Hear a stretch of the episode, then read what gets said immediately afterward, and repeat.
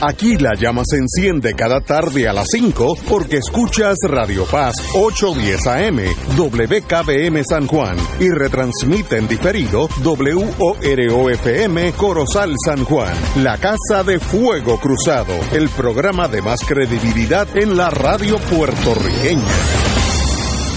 Esta emisora y sus anunciantes no se solidarizan necesariamente con las expresiones que escucharán en el siguiente programa.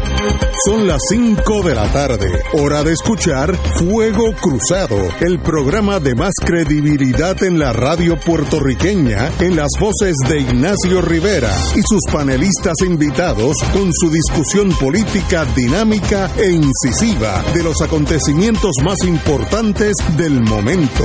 Fuego Cruzado comienza ahora.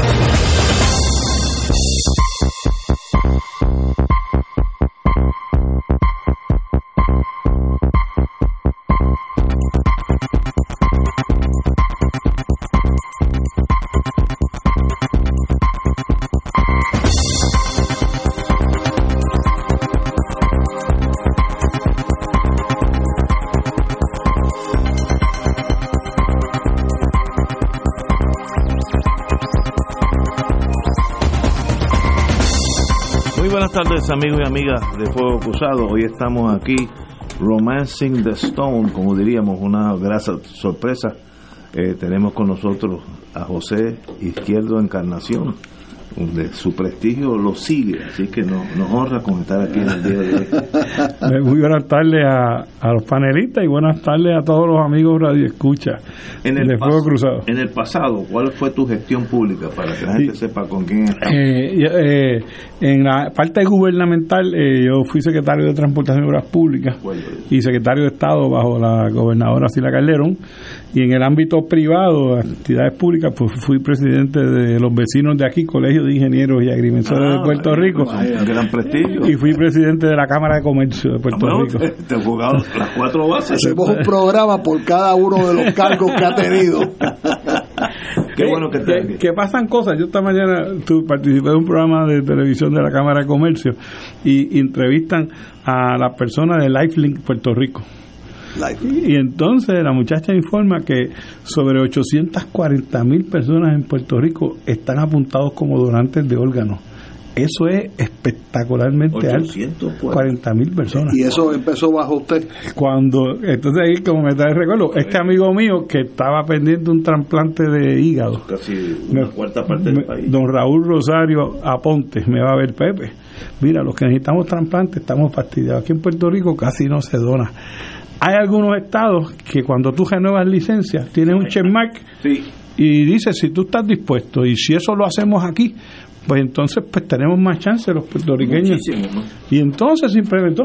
Y cuando la muchacha esa dio esa noticia hoy ahí en ese programa, yo me emocioné muchísimo. Llamé a, a, a- a Raúl Aponte, que, que vive hoy en día. Y probablemente Aponte. ella no sabía que usted lo Eh, había no, ella no lo sabía. instituido. Ella no lo sabía, digo. Pero con, con, con la petición, ¿verdad? El Ra- el Raúl Rosario Aponte fue el ingeniero que vino a verme con esa recomendación en aquel momento. Wow, extraordinario. Bueno, pues vamos a. Estoy, tenemos con nosotros a Rafael Anglada, que está sustituyendo a Arturo, que está en la graduación de su hijo de leyes, que sacó todas. Solamente suman con un laude y la nota más alta in- en- de la reválida a nivel isla. Wow.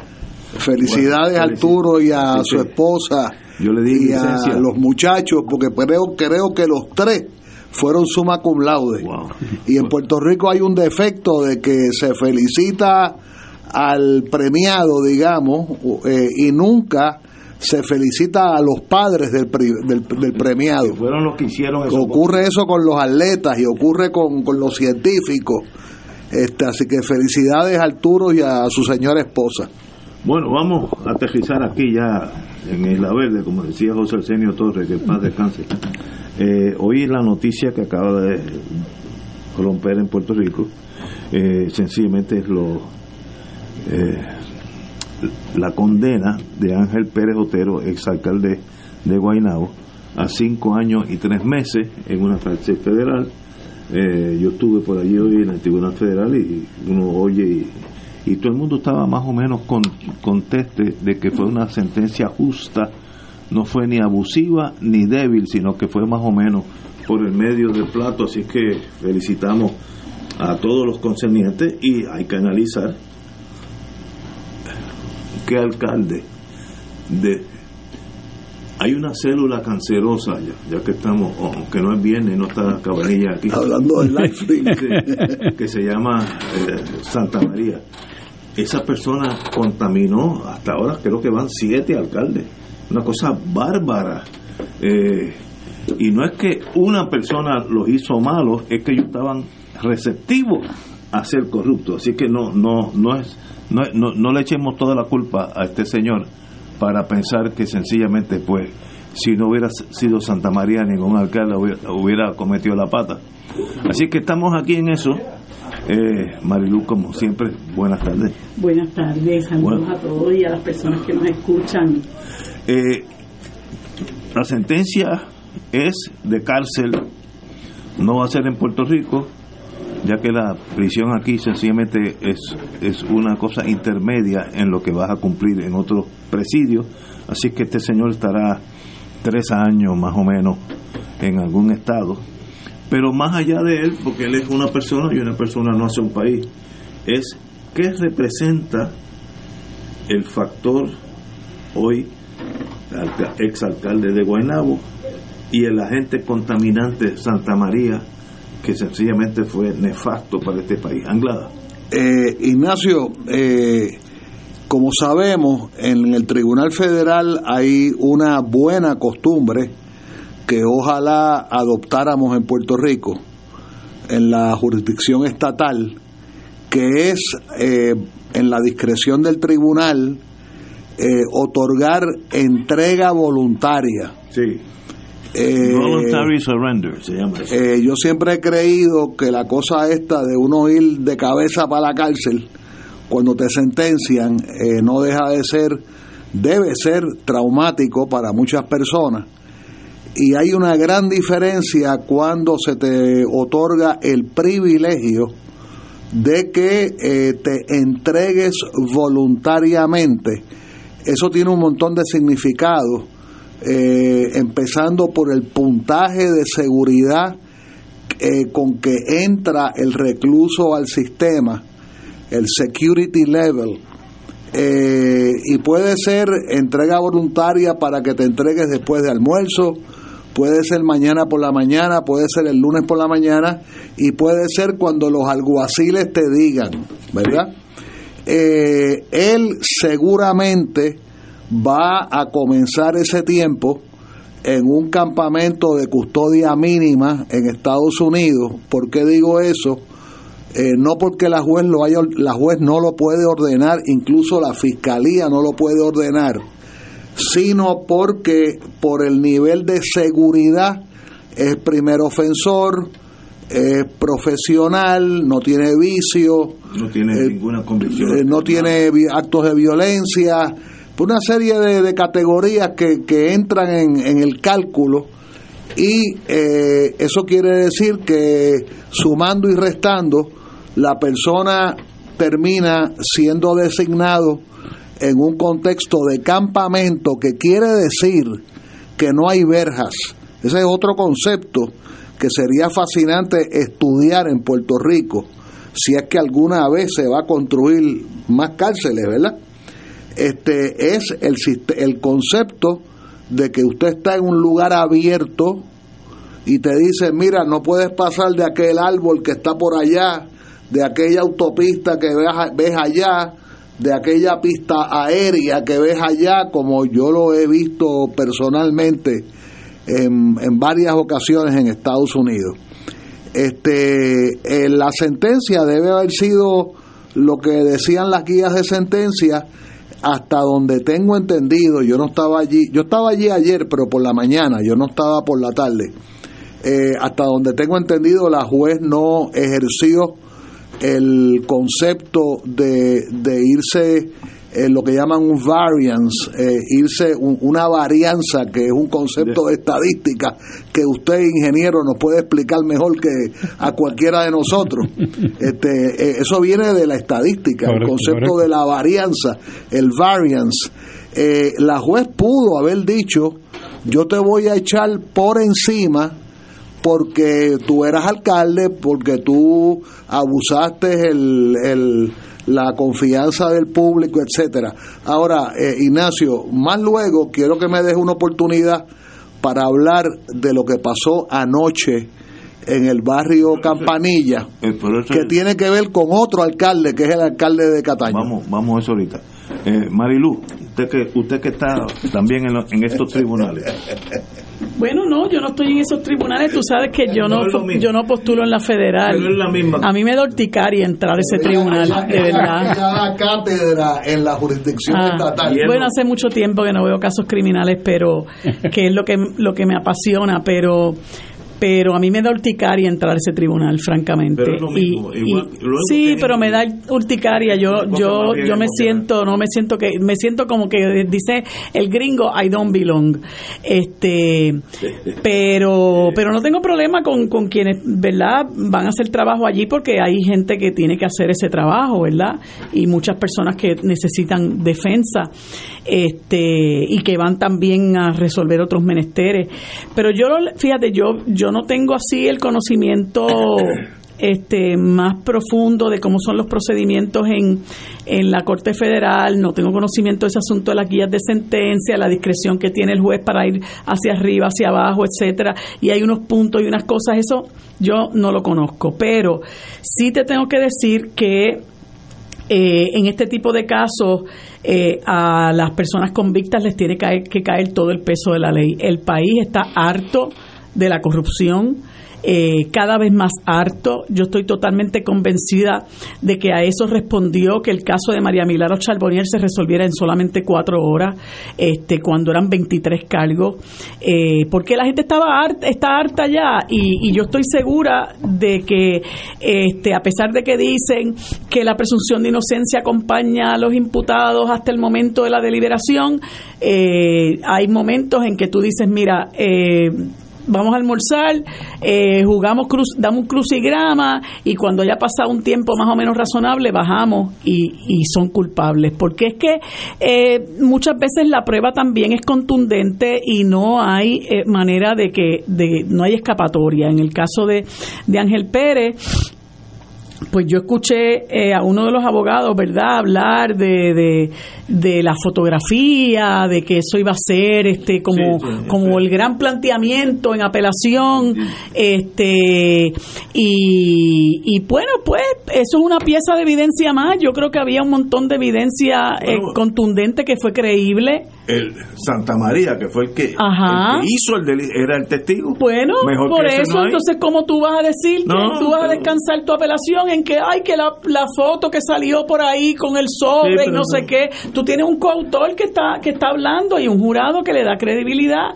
Y cuando son asuntos de credibilidad, este, los, los tribunales apelativos le dan mucha deferencia a ese factor porque ninguno de ellos estuvo allí y los jueces de los hechos son el jurado de tus pares, ¿verdad? La gente de tus pares que te juzga, que va viendo todo eso, no estamos hablando de asuntos de derecho, a no ser que se admitiera una prueba que fue fundamental en la determinación del jurado, que de haberla excluido, pues otro hubiera sido el cantar, ¿verdad? Si ese es el análisis, ahí tiene un, tiene un, tiene un fighting chance, como decimos nosotros.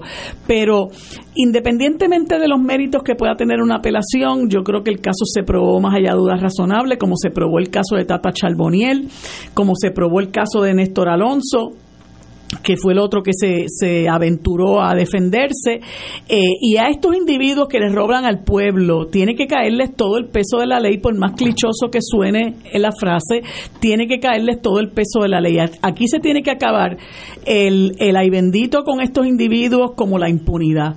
En la medida en que estos individuos por muchísimos años se les ha permitido robar, porque te recuerdo que hubo un tiempo donde la Fiscalía Federal miraba para el lado con relación a estos casos.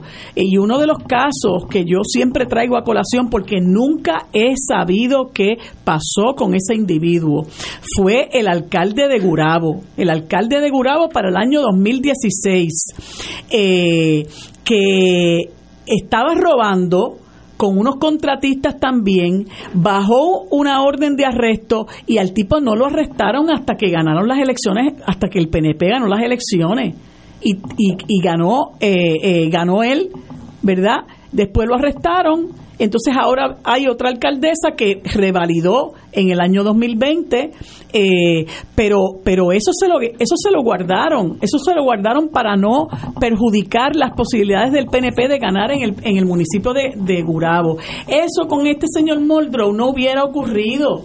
Y sabrá Dios cuántos han pasado por el debajo del radar que el país no se ha enterado y que han seguido robando descaradamente.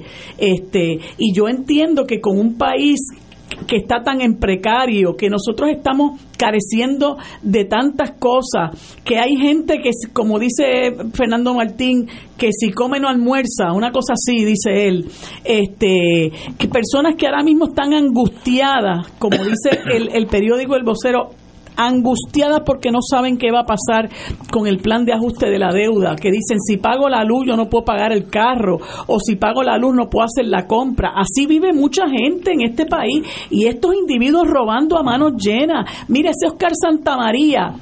Dicen que llegó a amasar contratos por 150 millones de dólares en este país. Ponte tú que los federales hubieran relacionado la mitad de de ese dinero con los actos ilegales. Como quieras se queda con cuánto? Con 75 millones de pesos.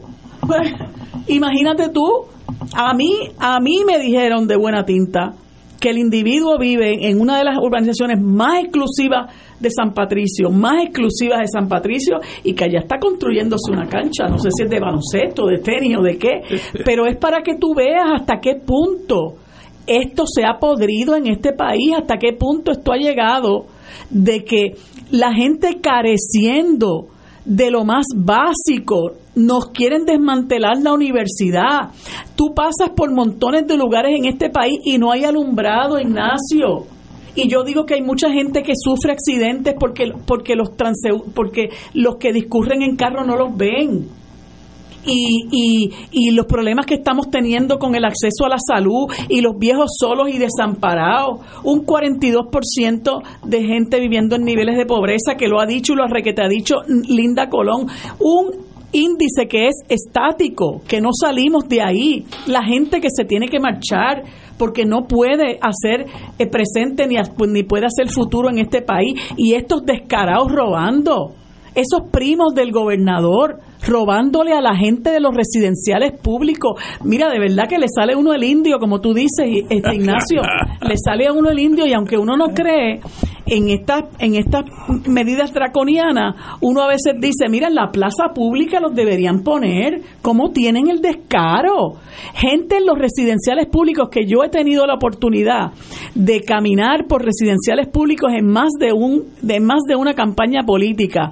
Eh, en el 2016 me caminé todos los, los, los, los, residenciales del precinto 4, que era el que yo estaba aspirando. En el 2020 me caminé no sé cuántos más con Manuel Natal y es triste la condición en que viven muchas personas en los residenciales públicos, gente que que eh, eh, eh, apartamentos que están cerrados, gente en lista de espera, la basura por acá, aquello por allá, las montones de quejas, una calidad de vida que nosotros no quisiéramos para nosotros. Y estos individuos robándose el dinero de los pobres, no me juegues tú. Oye, me, me dicen, antes que vayamos con el ingeniero, que el señor alcalde de Gurabo, Víctor Manuel Ortiz Díaz, falleció en el 2010. Eh, eh, eh, Gurabo, sí. 3 de noviembre del 2021. Así que, ah, pues mira, lo desconocía.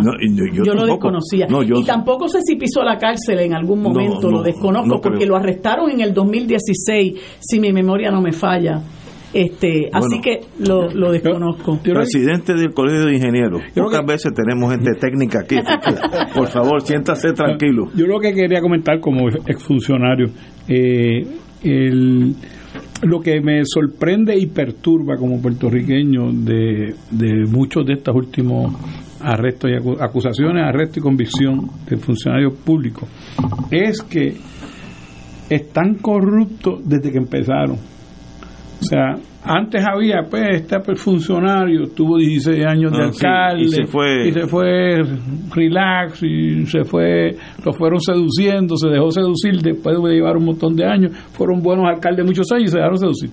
Pero en estos últimos arrestos, hay gente, y en el caso de Oscar Santamaría, alcaldes que empezaron a coger dinero el día que juraron. Sí, a la soltar. El de Guayama, este, Cintrón. Cintrón, eh, eh, el alcalde que convicto de ayer, ¿verdad? Pues tú dices, ¿cómo está la moral de la sociedad? O sea, estaba planificado como parte de yo aspirar a una función pública de servicio al pueblo, eh, esta fórmula de yo enriquecerme, pues eso es lo que creo que realmente como país tenemos que, que, hacer normas más restrictas, más fuertes, eh, eh, y es con lo que lamentablemente en el fracaso del sistema educativo de Puerto Rico, pues son las cosas que tenemos que enseñar lo que es correcto, lo que es moral, porque eh, eh, no pues, o sea, esa es la gran frustración. O sea, no fue un tipo que se corro, que, se volvió corrupto con el tiempo, no, son tipos que arrancaron corruptos y eso lamentablemente pues es triste, es bochornoso para el país, ¿verdad? Y, y, tenemos que tomar acción. Pero eso es un cambio sustancial en la sociedad, porque mi padre fue servidor público cuando los veleros españoles entraban a la de San Juan, pero era inconcebible la corrupción. Era inconcebible. Eso no existía. Y ganaban unos sueldos de miseria de verdad. De miseria. Oye, y esta sociedad al, revés. Eh, iba a decir algo. Yo, soy, yo soy, tercera generación.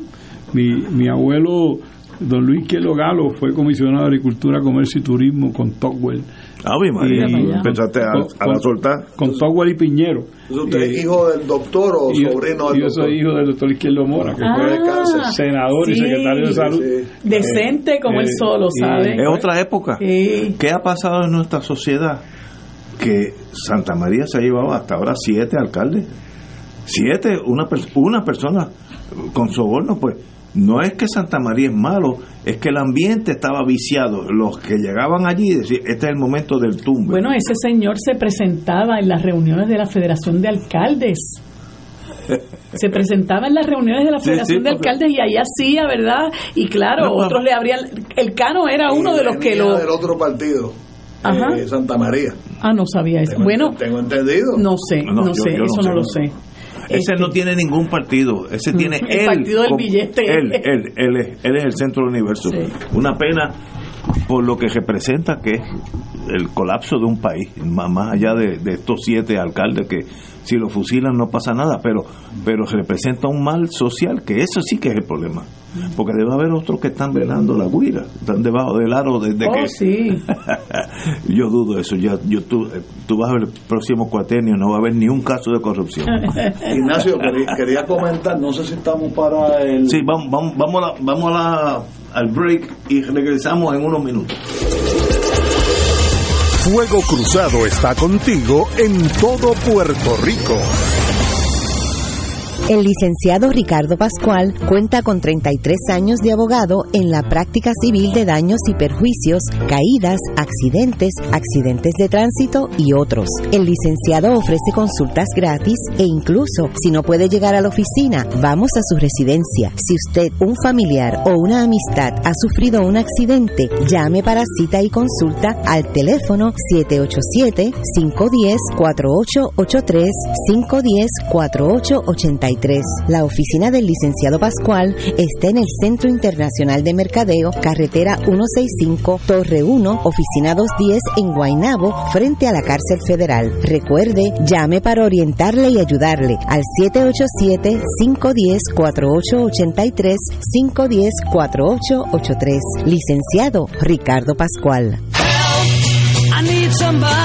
Oro 92.5 FM te invita a recordar y disfrutar la historia de uno de los grupos más famosos que ha trascendido generaciones, The Beatles Magical Tour, del 8 al 20 de agosto del 2024. Viaja con nosotros a Inglaterra en un encuentro musical y cultural lleno de historia. Visitaremos las ciudades de Londres, Stonehenge, Oxford, Stratford upon Avon, Chester, York y Cambridge. En Liverpool visitaremos los lugares relacionados a The Beatles, incluyendo una noche la Caverna Club para disfrutar de música en vivo. El viaje incluye pasaje por Iberia, hoteles cuatro estrellas, todos desayunos, servicio privado de autobús, impuestos y cargos hoteleros. Información Culture Travel 787-569-2901 y 787-454-2025. Espacios limitados. Nos reservamos el derecho de admisión. Ciertas restricciones aplican. Culture Travel, licencia 152 a V90. Fuego Cruzado, el programa de más credibilidad en la radio puertorriqueña, es ahora la tribuna abierta de análisis noticioso, con diversas perspectivas que exploran el trasfondo de lo que acontece a diario y cómo nos afecta. Escucha Ignacio Rivera y sus panelistas invitados de lunes a viernes en Fuego Cruzado en transmisión diferida a las 10 de la noche por Oro 92.5 FM. Todos los jueves Radio Paz y la Administración del Seguro Social te ofrecen un espacio informativo para orientar y aclarar todas tus dudas sobre los derechos, requisitos y obligaciones para poder disfrutar de sus beneficios. Plantea tus preguntas por el 787-349-82 y conoce antes que nadie los detalles concernientes a cambios y nuevas regulaciones escuchando todo sobre Seguro Social con Víctor Rodríguez. Los jueves a las 11 de la mañana por Radio Paz 810 AM. Y ahora continúa Fuego Cruzado.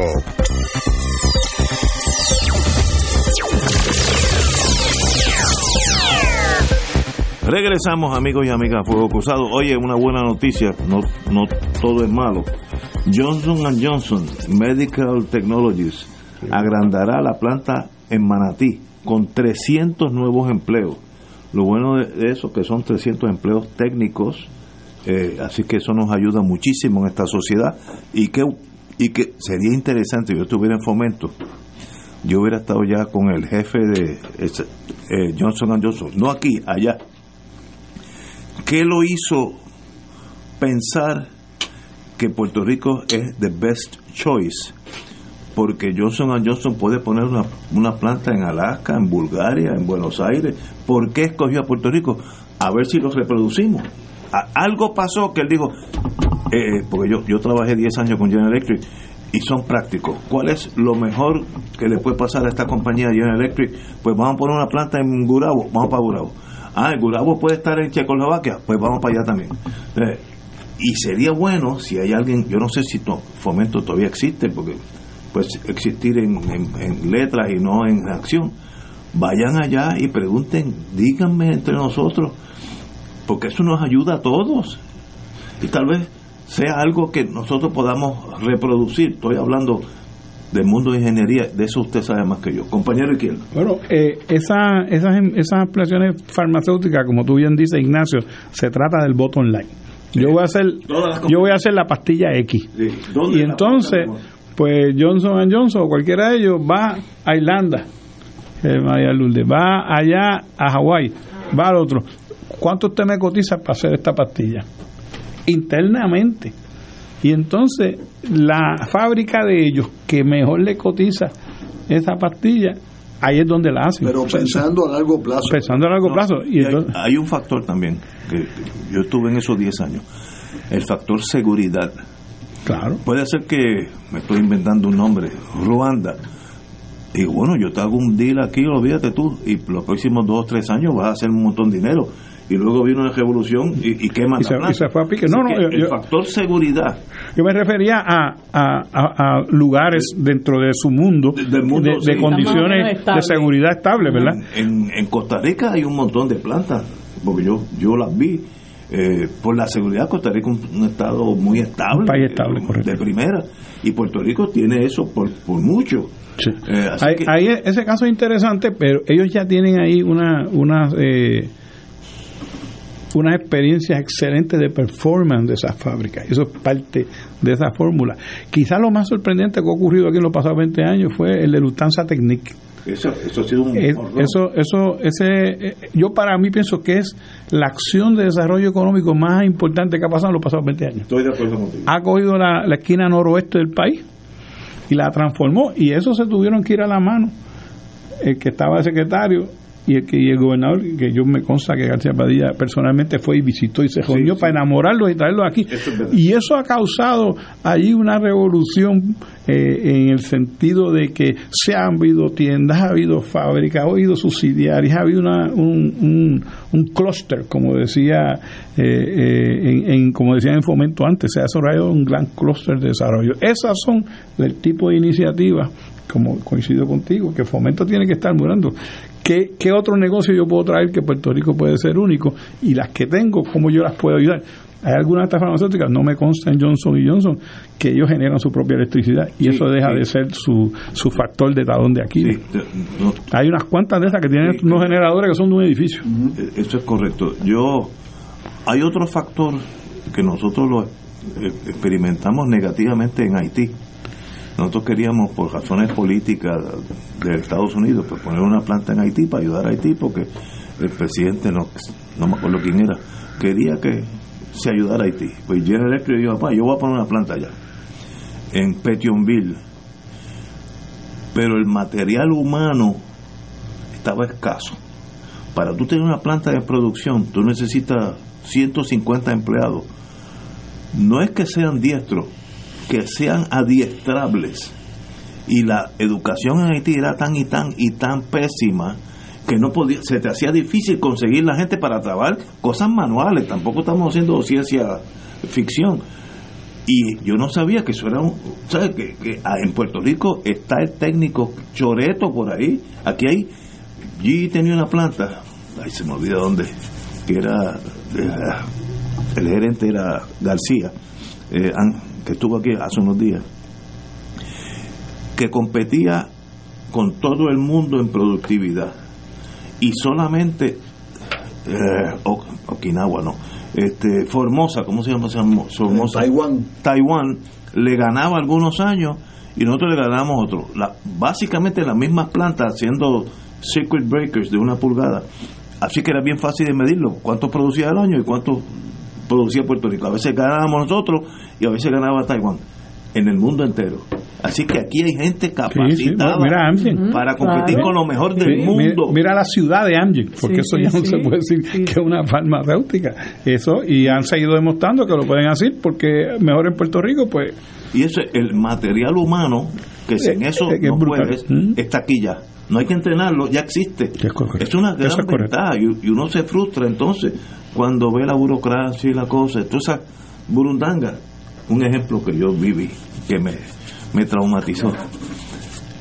En aquellos tiempos de exención contributiva, para tú poner una planta, pues tenías que ir, tenías, tenías que contratar abogados de verdad, porque eso, es un, un enredo tal que nadie que no fuera de ese mundo lo entendía. Ok, ya, y pues le sobraba el dinero para eso. Eh, muy bien, lo pusimos, exención contributiva, muy bien nos tomó como 6, 7 meses con prioridad. Mi jefe me dice, ven acá para que veas lo, lo diferente. En Malaya, cerca de Singapur, pero en Malasia.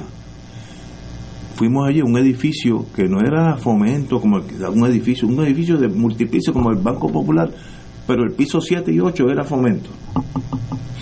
Y fuimos allá y había un general, vestido de general del ejército de Malaya, ¿Qué ustedes quieren?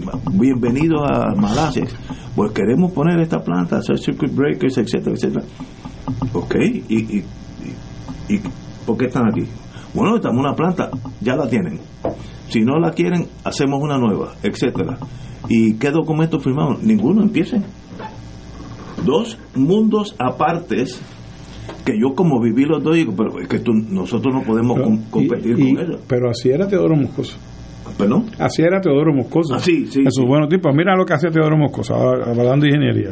Pues eh, ellos sacaban permisos para cumplir ambiental, y aunque era menos riguroso en esa época, sacaban permisos para el parque, para la urbanización industrial. Y ya eso tenía agua, electricidad, etcétera. Entonces tú venías como inversionista y ¿de qué tamaño tú quieres? Mira, si vas a este pueblo te doy tal exención, tal pueblo tal exención. Dice, pues yo necesito un edificio de 40 mil pies cuadrados. Pues ellos anualmente subastaban esos edificios tú te llevaste la subasta de 40 mil, tú te llevaste la de 30 mil, entonces como el inversionista quería de 30 mil pesos, el jefe de ingeniería te llamaba frente a mira, puedes comenzar en el lote E de Manatí, el edificio 30 mil pesos, te, voy a mandar la orden. Y te van a construir otro día el edificio. ¿Y qué nos ha pasado que todo es ese era todo complejo? No, no, no. Bueno, vamos a empezar por, por la, la, deuda obscena. Ah, no, no, ahí se acabaron. Pues, entonces endeudaron este país este, a unos niveles obscenos, que yo sé que esa palabra no está correctamente dicha en español, pero yo creo que, que, que comprende lo que uno quiere decir. Eh, y entonces, ¿qué, ¿qué, ocurrió? Nos tuvimos que ir a la quiebra y los Estados Unidos tenían que proteger a sus bonistas, a sus en ocho, años, en ocho años, dos gobernadores duplicaron la deuda. eso es lo que eh, para mí es fuera de este mundo. fuera de este mundo, entonces lo peor de todo eh, además de la imposición de la Junta de Control Fiscal, que en siete años no le ha hecho ningún bien al país, como no sea beneficiar a los bonistas y permitirles que ellos cobren más de lo que debían cobrar, eh, es que pues, pues obviamente nosotros hemos empezado a, a, ser más precarios, eh, nosotros no, ellos han empezado con esa política eh, que, que, han implantado a ser más precaria nuestra vida. Aquí también hay otras estructuras, como es la estructura del sistema de salud, ¿verdad? Que, que se le ha entregado la administración del dinero a unas aseguradoras que son unos mogules. Y ahora en Puerto Rico, que yo creo que, que es escandaloso, a esto se le llama la industria de la salud. ካሉ O sea, ¿cómo es posible que un, que un sistema que debe ser un sistema que está hecho para proteger un derecho esencial, ahora se le llame la industria de la salud, porque todo está montado por sobre estos intermediarios, estos, estas empresas que están buscando capitalizar, hacer rico a sus oficiales, hacer eh, ricas a sus corporaciones, y entonces ellos son los que deciden cuánto del dinero que nosotros administramos va a ir a parar a los proveedores y a los pacientes. Entonces todos los días, todos los días, todos los días, tú tienes a los proveedores este, rasgándose las vestiduras, los médicos histéricos y los estamos perdiendo. Lógicamente eso precariza la calidad de vida de un país. Entonces, si, si te pones a, si unes eso al hecho de que tenemos una junta de control fiscal que no te quiere dar un centavo para nada, Ahora mismo le acaban de regatear 60 millones a la Universidad de Puerto Rico. No, no tengo claro para, para qué es, porque lo escuché este tarde en una, en una estación que lo estaban discutiendo. 60 millones que interfieren con una, con una este, reforma laboral que lo que lo que busca es mejorar las condiciones de empleo y salario de los trabajadores de la empresa privada. Este, interfieren con todo. Ellos eh, dicen todo en este país interfiere con el plan fiscal.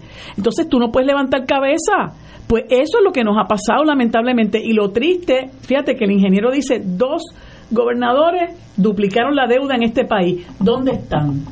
Viviendo muy bien fuera del país, viviendo muy bien porque tampoco se rinde cuenta. Nosotros aquí chupándonos el hueso y ellos están muy bien. Uno de ellos vive en uno de los lugares más eh, eh, eh, opulentos de, de la capital federal ¿no? Y, y, se pasa eh, congraciándose con, con, la, con la extrema derecha y los libertarios de, del mundo, eh, pero nadie rinde cuentas ni se han ocupado de que rindan cuentas porque para empezar son tan perversos que ninguno quiso auditar la deuda, empezando por Ricardo Rosselló, que fue el que eh, le dijo al país descaradamente, después de haber hecho, hecho añico la comisión este, para la auditoría del crédito público, eh, que la nombró Alejandro García Padilla ahí en el último año de su cuatrienio, este, eh, Ricky Rosselló la desmanteló y le dijo al país, no, si el tribunal, como ya se había eh, puesto el país en quiebra, eh, Ricky Rosselló le dijo a la gente descaradamente, no, si el tribunal va a hacer una auditoría. ¿Ah? cuando todos sabemos que son un soberano, una soberana mentira. Nunca se auditó la deuda y los hemos dedicado a pagar. Y entonces todos esos planes de ajuste de la deuda se han puesto sobre los hombros de quién? De aquellos que, aquellos y aquellas que nunca se nos consultó, que nunca nos metimos un chavo en el bolsillo.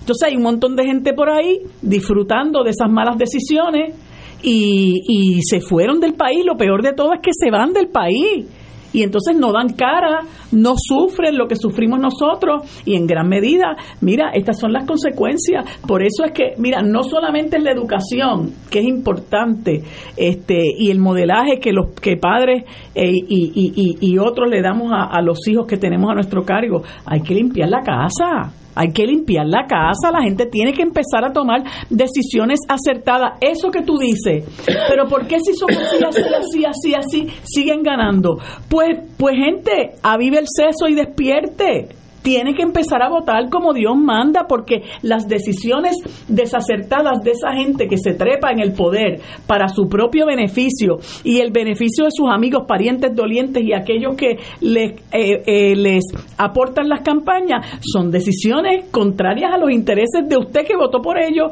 Y oye, la ecuación no es tan difícil de, de, de hacerla, pero tenemos que acabar de entender que nosotros no podemos seguir votando por gente que nos traiciona, por gente que se trepa en, el poder y lo que hacen es enriquecerse. Hombre, para darte un, un, pequeño y corto, y me callo, y un corto, un corto ejemplo. ¿Por qué Pedro Pierluisi, entre otras cosas, no quiere acabar con la ley 22, no quiere intervenir con esta poca vergüenza de estos individuos que han hecho de Puerto Rico un paraíso fiscal, porque su nuera vive de eso, la cartera de sus clientes en Corcoran, Puerto Rico, son la gente de la I-22. Entonces eso es ser deshonesto.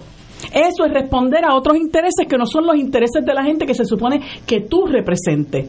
Para empezar por ahí. Y si seguimos, no acabamos. De todos los conflictos de intereses que tiene un individuo como Pierluisi. Oye, como se me está ocurriendo, como tenemos aquí el expresidente de, del Colegio de Ingenieros, vamos a hablar de un poquito de ingeniería. Eh, ¿Dónde está la profesión de ingeniero en Puerto Rico. Post 936, ustedes están aquí al lado de nosotros, el colegio que de paso es excelente, la facilidad que tienen ustedes, excelente. Eh, ¿Dónde está la ingeniería? Bueno, el, eh, yo estaba de paso, el viernes tuvimos un seminario extraordinario ahí de, terremotos, 150 personas, y se ha dado mantenimiento, se abre a la comunidad, quiero decir con mucho orgullo, por ejemplo, con el huracán María el colegio tuvo sus puertas abiertas para que la gente fuera a recargar los teléfonos. Ah, qué bueno. O sea, porque tenemos plantas, etcétera, tenemos una facilidad de... Eh, y, me siento orgulloso de que los presidentes han continuado ese servicio. Tú sabes que tenemos ahí una cancha que se usa para educar a los equipos de baloncesto por muchos años, ¿verdad? Ah, y aquí en el área de Rubel. Pues nosotros los ingenieros aquí perdimos mucho luego del cierre de las 936 eh, acuérdate que en el año 2017-2018 cerraron 700 fábricas eh, de cantazo, ¿verdad? Y entonces, pues. ¿En qué año? Entre eh, el, el 2007 y 2008, perdona, 2007. O sea que el Soden Des de las 936, era con lo que se firmó en el proyecto en el año 96, el Soden Des era 10 años en el 2006. El país no logró articular nada en esos 10 años en sustitución y pues murieron las 936 y se fueron todos esos empleos. Pues aquí hubo mucho ingeniero que emigró, mucho ingeniero que dejó la profesión y se dedicó a otras cosas, eh, eh, lamentablemente. Y te tengo que decir que eh, gracias a la desgracia de huracán María, pues ahora mismo los ingenieros, arquitectos, los contratistas están hasta la cabecilla de trabajo. Qué interesante. Este, y, cómo se llama, ya ha revivido todo esto. entre las ventajas y desventajas de la lentitud del gobierno en sacar los proyectos mi opinión personalísima es que ha sido ventajoso para los ingenieros locales, porque si el ingeniero lo hubieran el dinero lo hubieran sacado de cantazo, como se supone que fuera, pues esto estaría lleno de empresas internacionales y de Estados Unidos haciendo los proyectos. Pero como lo sacaron tan lento, dio oportunidad a que la industria de la construcción eh, se regenerara, ¿no? De manera orgánica, ¿verdad? Y, y, se, y, se, y se mantuviera gran parte de los trabajos que están haciendo en manos de empresas locales y están, por decirte, el jueves pasado fue el almuerzo de los contadistas generales y habían sobre 480 personas en el almuerzo, ¿sabes? eso te da un sentido. En la época post 936 iban 150 personas a un almuerzo de eso, porque las compañías obviamente eso que usted dice que que están, ¿verdad? Ese trabajo del que usted dice que se están nutriendo.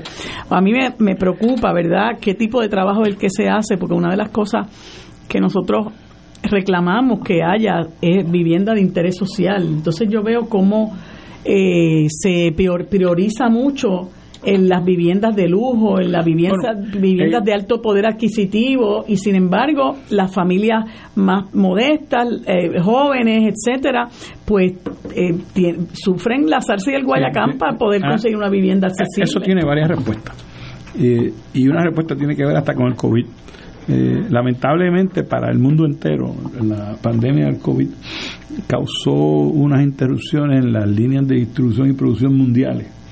Y por decirle, el plywood vale tres veces lo que valía pre-COVID. Mm. los 2x6, famosos 2x4, dos y tres veces. La varilla vale casi tres veces lo que valía. Entonces, ¿qué pasa? Nosotros hemos ido modernizando los códigos en Puerto Rico, gracias a Dios, y, y antes se permitía pues hacer una vivienda para gente pobre pues le ponen cualquier ventana. No no importa la clase social la ventana tiene que ser resistente a huracanes. Este eh, y, y entonces eh, hay unos costos mínimos que Ahora mismo hacer una vivienda de interés social cuesta sobre 220 mil pesos, una vivienda de interés social. ¿Pero cuesta o, o, valor de venta? No, no, no, no. Acuérdate que esa vivienda de interés social, no muchas de ellas no se venden. La mejor ley que se ha hecho aquí de vivienda de interés social fue la ley 124, que era generosa, la inventó don Carlos Vivoni, que era secretario de la vivienda cuando Roselló. Y Carlos Vivoni tuvo esta idea porque los residenciales tienen sus problemas innatos, como la gente no es dueña, no cuidan el apartamento. Entonces, eh, eh, ahora mismo el Departamento de la Vivienda, con fondos federales, rehabilitaron un apartamento de un residencial, dar un cuarto de millón de dólares. y, se quedó la, y se quedó la gente ahí viviendo alquilado. La ley 124 permitía, una cosa muy ingeniosa de, Carlos Bigoni, es, mira, gobierno, vamos a subsidiar el interés. O sea, el interés está a 8%, pues el gobierno financiaba 5% del costo del interés de ese préstamo. Y entonces José Pérez compraba la vivienda a un interés de 3%. Por lo tanto, en su capacidad de los dos trabajando, podían adquirir esa vivienda porque el pago era menor. Y se inventaron paralelos que le han cambiado los gobernadores los nombres, la llave de su casa, el hogar seguro, la cosa. Pues por otro programa de fondos federales le daban el pronto también. Por lo tanto, la persona se mudaba y solamente se quedaba pagando una hipoteca a, un, a un interés bajo. Pero ¿cuál es la, ¿cuál es la gran ventaja para el gobierno? Que ahora esa casa es de José Pérez. El gobierno levanta las manos. Yo financié cuando empezó pero, ya no ya no dependo yo entonces como es su propiedad es de José Pérez y familia pues entonces le pintan el alerito cuando vienen las navidades y vamos a montar un chavito para hacer una segunda marquesina etcétera etcétera etcétera no y ese fue un gran programa. Eh, el, obviamente pues tenía que asignársele dinero para poder pagar ese subsidio de intereses ¿ok? país quiebra no hay dinero para hacer ley 124, viene COVID, eh, eh, viene huracán María, entonces escala el costo de la construcción en Puerto Rico de una manera insostenible, que es parte del problema de los fondos federales, pero es otro tema. este Que es bien difícil. Ahora se aprobó una modificación a la ley para, porque esto es por ley, eh, cualifica para vivienda de interés social hasta tal cap. Eso empezó en 65 mil dólares. ¿verdad? Yo me acuerdo ya cuando Sila eso estaba en 120 mil dólares y era por área, ¿no? Porque en San Juan la vivienda costaba más cara que lo que cuesta en Maricao. ¿Por qué? Porque el terreno aquí es más caro. Entonces adquirir un terreno para hacer, aunque la, la casa fuera la misma, pues tengo que incluir en la de, que es de San Juan o Bayamón o Carolina, ¿verdad? Río Alto, tengo que incluir el costo del terreno versus lo que puede costar el terreno en Maricao. Entonces, pues esos caps variaban. Eh, el, yo te puedo decir que con la lentitud terrible que está, pero está, que están haciendo los viviendas de eh, interés social, que son un programa de 60 mil viviendas que está haciendo el Departamento de la Vivienda. Te tengo que decir, ah, ah, con mucha, estoy muy impresionado satisfactoriamente, que son viviendas que el techo cumple con las aislaciones necesarias para que no eh, les dé calor, que aquí, aquí las cajitas de fósforo están con 4 pulgadas de concreto, esos son unos radiadores, que están por todo Puerto Rico. Por la noche tú recibes todo el calor que la casa cogió el día. Pues estas viviendas... Y están haciendo en diferentes sitios. Están haciendo en diferentes sitios, se están haciendo así, eh, tienen placas solares, tienen calentador solar, y tienen ventanas de seguridad, huracanes, etcétera. O sea que, que obviamente pues, no cuestan 100 mil dólares la casa. E, esa es el gran, la gran tragedia para el país. Y eso con los fondos federales, que son 22 mil millones, que como yo digo, que si nosotros estuviéramos en la administración Cecilia, ya nos hubieran votado a todos por no gastarlos más rápido. ¿Verdad? Este, porque es lento. O sea, esto es 2017, el huracán María. Y esas 60 mil viviendas, pues. Imagínese el, el por ciento es muy bajo el que han hecho. Oye, ingeniero, para aprovechar su, ¿verdad? su presencia y su sabiduría, el, el tema relacionado de cómo eh, restaurar la propiedad vieja. Eh, yo que no soy ingeniero, eh, sé que hay que cambiar plomería, hay que cambiar electricidad, hay que trabajar el techo, antes de pintar, antes de hacer nada que, los seres humanos puedan mirar, recuperar una propiedad vieja, recuperar Río Piedras, por ejemplo, recuperar Santurce, eh, ¿cuánto cuesta que no sea tumbar el edificio y hacerlo nuevamente? Mira, yo te voy a contestar algo que me contestó hace muchos años en una mesa. Yo invité a almorzar como 10 desarrolladores yo donde estoy Luis Acevedo que es panelista aquí eh, eh, eh, era candidato a alcalde me pidió que lo ayudara con unas cuantas cosas de su plataforma de gobierno. eso fue 92 para allá para... Él, él, fue alcalde él corrió en el 96 y el 2000 porque en la administración de Hernández Colón del 92 él fue secretario de Estado. Pues yo me reúno con decir, mira, ¿qué podemos hacer para que, qué tipo de incentivo te tendría que darle el municipio de San Juan para que tú construyas en Río Piedra? Y dice, no hay incentivo que tú me des para yo construir en Río Piedra. Esa fue la contestación honesta.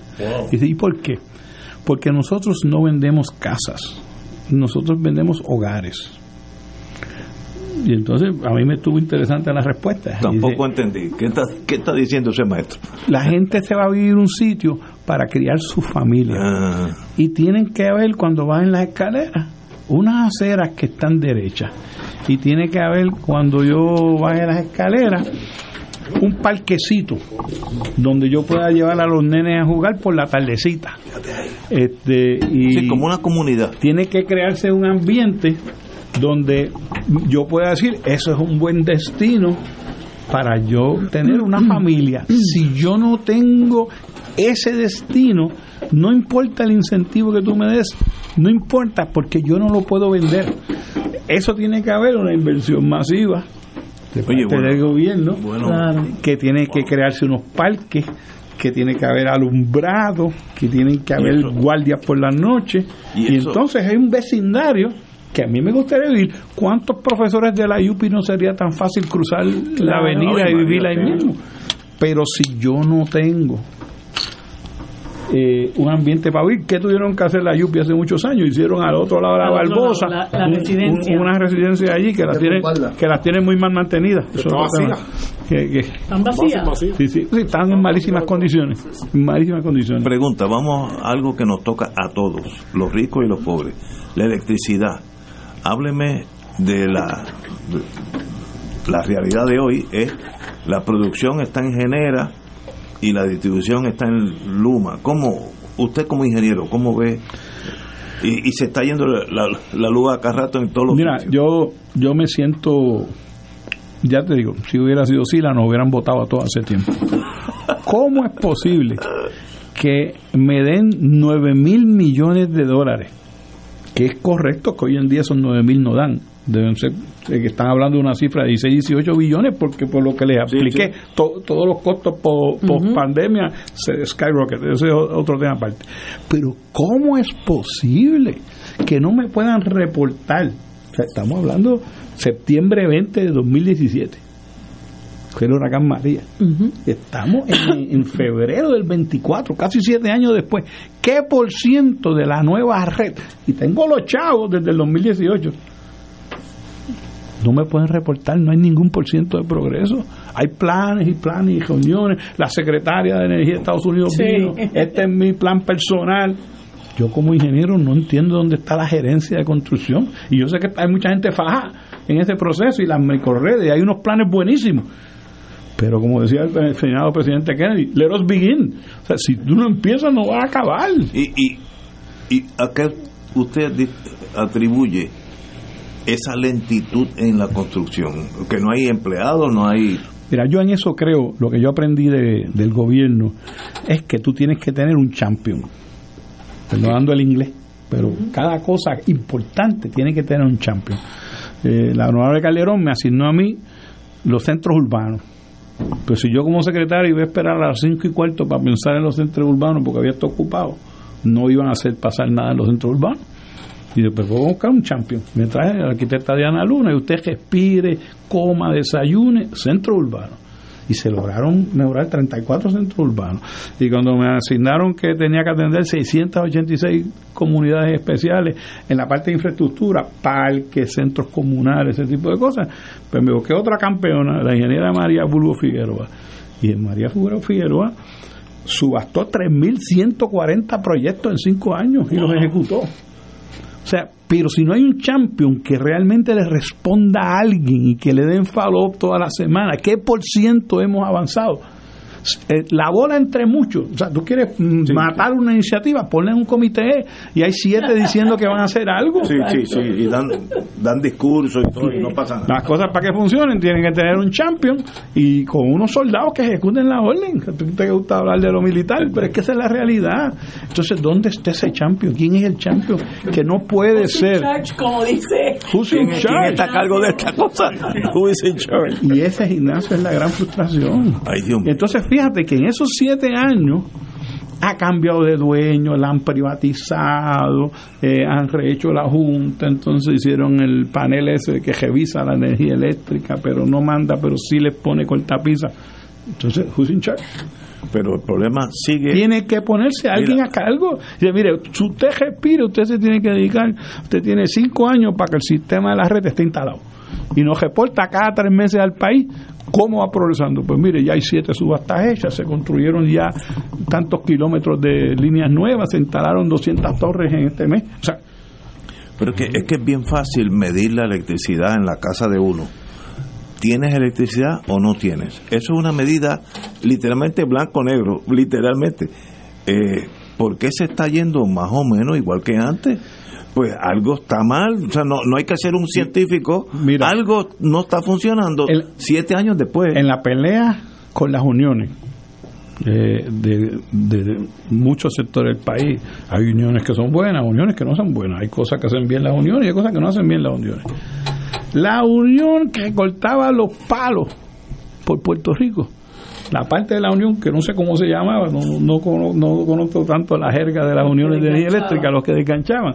Esos tipos eran esenciales, esos entendían, los viejos de energía eléctrica, los que mantenían el sistema funcionando funcionando, que era esencial que en un país tropical, que los árboles crecen todos los días. Todos los días crecen. Y en la época de primavera con la lluvia, esos árboles crecen con, con esteroides. Si tú no desganchas al menor soplido, los árboles se van a llevar enredado el sistema eléctrico. Pues eso lo eliminaron porque era una unión. Ahora, ahora, Entonces, ahora. Ahora tienen gente subcontratada que no sabe lo que tiene entre manos y que tiene la maravillosa idea de tumbar los árboles. O sea, no saben de desganche y su propuesta es tumbar los árboles. 25 años después que cerraron esa división de desganche a que fuera algo consistente. No era que yo llamaba, mire, desgancheme en mi patio. No, este tipo le tocaba cíclicamente, yo paso cada tres meses por esta cajetera y desgancho ese era el programa que existía aquí hasta los 90. Ah.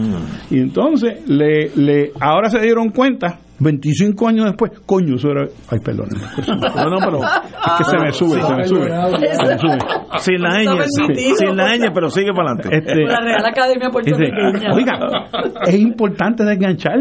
Es, se dieron cuenta que es importante desganchar. Entonces ahora tiene unos contratos con eso. Compañero. Eh, yo venía escuchando el programa Saludos Ingenieros. Eh, y entonces uno no puede evitar eh, ante la manera en cómo desarrolla tan acertadamente estos temas, eh, recordar que hace algunos años, quizás algunas pocas décadas, pues había otro país en cuanto a, hacer las cosas, ¿no? Y que todavía en los años 80 y 90 se construyeron eh, cosas que estaban en los planes de desarrollo del país y que se establecían y que se concebían y se discutían en la mesa de desarrollo de la Junta de Planificación, donde debe ser. Y se creaban eh, eh, los planes, ¿no? Y se creaban los mapas. Y uno podía ver que quizás eso que era el tren urbano, ¿verdad? El tren urbano conceptualmente existe desde los años 60 terminó construyéndose en los 90, pero había una concepción de un tren urbano. Se construyó otro. Otro, no otro, no, no, el mismo, no, no, no exactamente el mismo, es verdad. Pero una idea, una idea. Y asimismo muchas de las cosas, eh, de los proyectos estratégicos que el país necesitaba, eran producto de la mente de planificadores, de ingenieros, de personas versadas en ese tema y no de comerciantes que hoy día han sustituido lamentablemente esa, ese trabajo de la mesa estratégica de la Junta de Planificación que no tiene nada que ver eh, de estar en contra o a favor del comercio.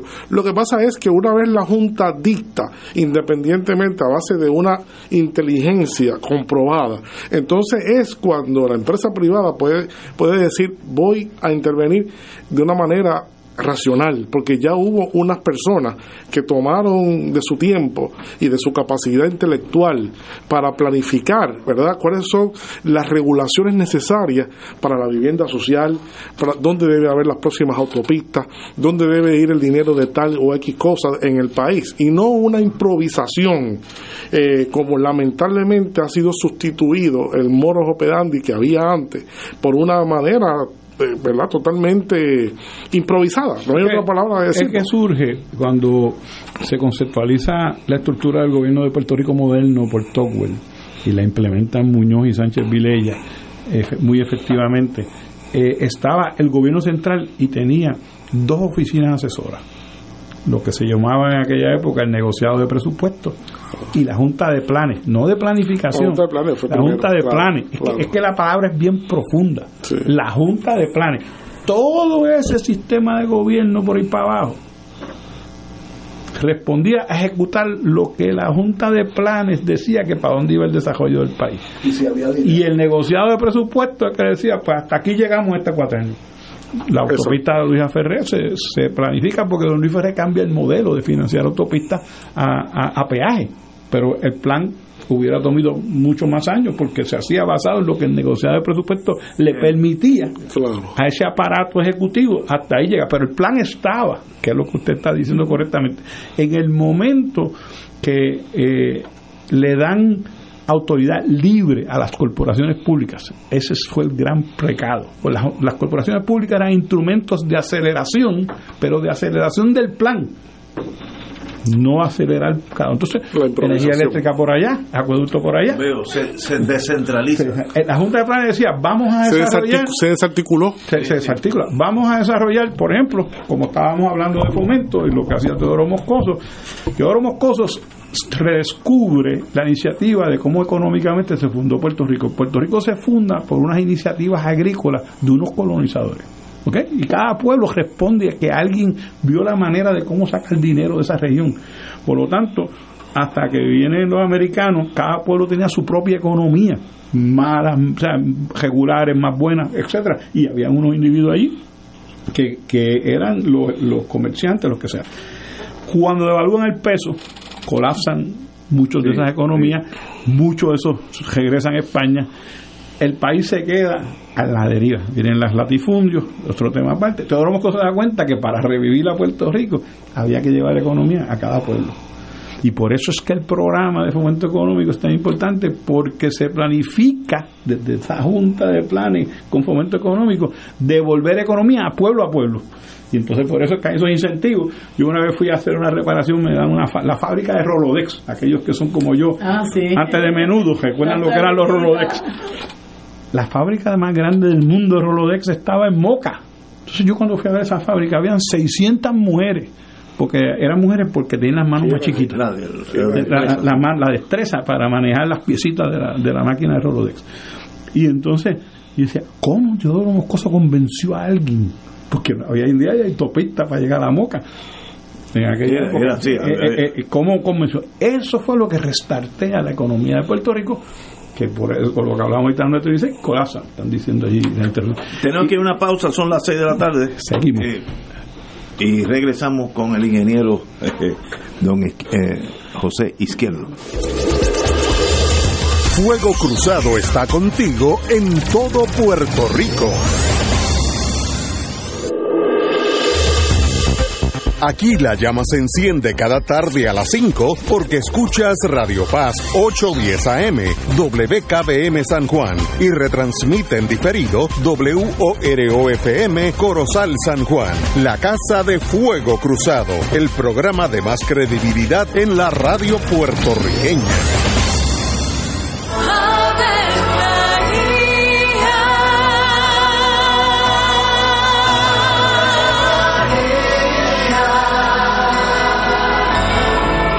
Ángel del Señor anunció a María. Y ella concibió por obra del Espíritu Santo. Dios te salve María, llena eres de gracia, el Señor es contigo. Bendita tú eres entre todas las mujeres, y bendito es el fruto de tu vientre Jesús. Santa María, Madre de Dios, ruega por nosotros pecadores, ahora y en la hora de nuestra muerte. Amén. He aquí la esclava del Señor. Hágase mí según tu palabra. Dios te salve María, llena eres de gracia, el Señor es contigo. Bendita tú eres entre todas las mujeres y bendito es el fruto de tu vientre Jesús. Santa María, Madre de Dios, ruega por nosotros pecadores, ahora y en la hora de nuestra muerte. Amén. Y el Verbo se hizo carne. Y habitó entre nosotros. Dios te salve María, llena eres de gracia, el Señor es contigo. Bendita tú eres entre todas las mujeres, y bendito es el fruto de tu vientre Jesús. Santa María, Madre de Dios, ruega por nosotros pecadores, ahora y en la hora de nuestra muerte. Amén. Ruega por nosotros, Santa Madre de Dios. Para que seamos dignos de alcanzar las promesas de nuestro Señor Jesucristo. Oremos. Derrama, Señor, tu gracia sobre nosotros, que por el anuncio del ángel hemos conocido la encarnación de tu Hijo para que lleguemos por su pasión y su cruz a la gloria de la resurrección, por Jesucristo nuestro Señor. Amén. Gloria al Padre, al Hijo y al Espíritu Santo. Como era en un principio, ahora y siempre, por los siglos de los siglos. Amén. Era ya la madrugada cuando se escuchó una voz. Descubriendo a Cuba con solo boleros. Regresamos a Cuba a petición del 8 al 16 de abril de 2024 visitando La Habana, Viñales, Cienfuegos, Trinidad, Santa Clara y Varadero. El viaje incluye pasaje aéreo internacional, alojamiento y desayuno, también un acompañante desde Puerto Rico a cargo del grupo, todos los almuerzos y cenas, visitas según descritas en el programa, visado de entrada a Cuba y las propinas. Entre la variedad de actividades y experiencias, recorreremos La Habana Vieja, degustaremos platos típicos y el famoso cóctel mojito. Visitaremos el Museo del Ron, llegaremos a las terrazas y viñales, además pasaremos por la hermosa ciudad de Cienfuegos, conocida como la Perla del Sur, y culminaremos en la playa de Varadero. Para mayor información, llama al 787-963-1116. Viajamos con pasaje cultural 787-963-1116, descubriendo a Cuba con solo boleros del 8 al 16 de abril. Nos reservamos el derecho de admisión. Agencia de Viajes, Pasaje Cultural, licencia AB 61-116. Y ahora continúa Fuego Cruzado.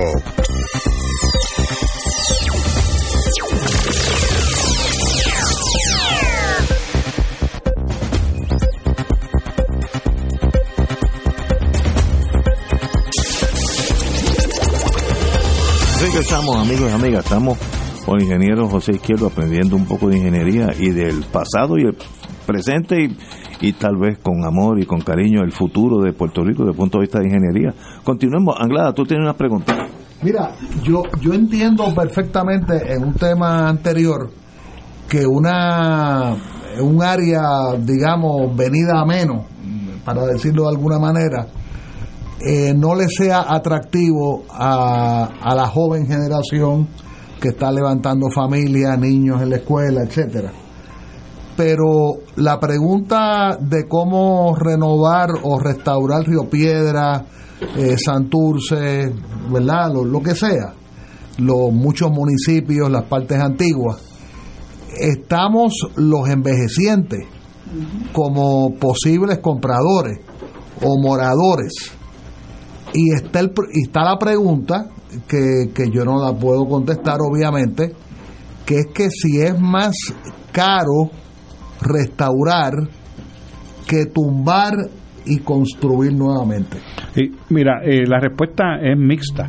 En general, una casa de urbanización es más fácil renovarla, se puede arreglar sin mucho problema. Cuando tú tienes edificios como el centro de Río Piedra, que son eh, la mayoría edificios de principios del siglo XX, pues el estándar de lo que era el tamaño de un cuarto, lo que es tamaño de un baño, ya no es el estándar de nosotros de la sociedad moderna, ¿verdad? Antes un cuartito 6x6, fenómeno, 7x7, la cocinita. Hoy en día las cocinas son salones de baile. El estándar ha cambiado de cómo lo celebramos. Y esos casos, pues, conviene más eh, eh, tumbarse y hacerse otra vez. Eh, a lo que traía la definición de hogar y casa, es que para renovar Río Piedra, y hay unas iniciativas buenas, ahora mismo se acaba de construir una, una residencia para personas mayores en Río Piedra, donde era la antigua plaza del mercado que hicieron de varios pisos allí, un centro comercial que hicieron allí de varios pisos en Río Piedra, en la de Diego,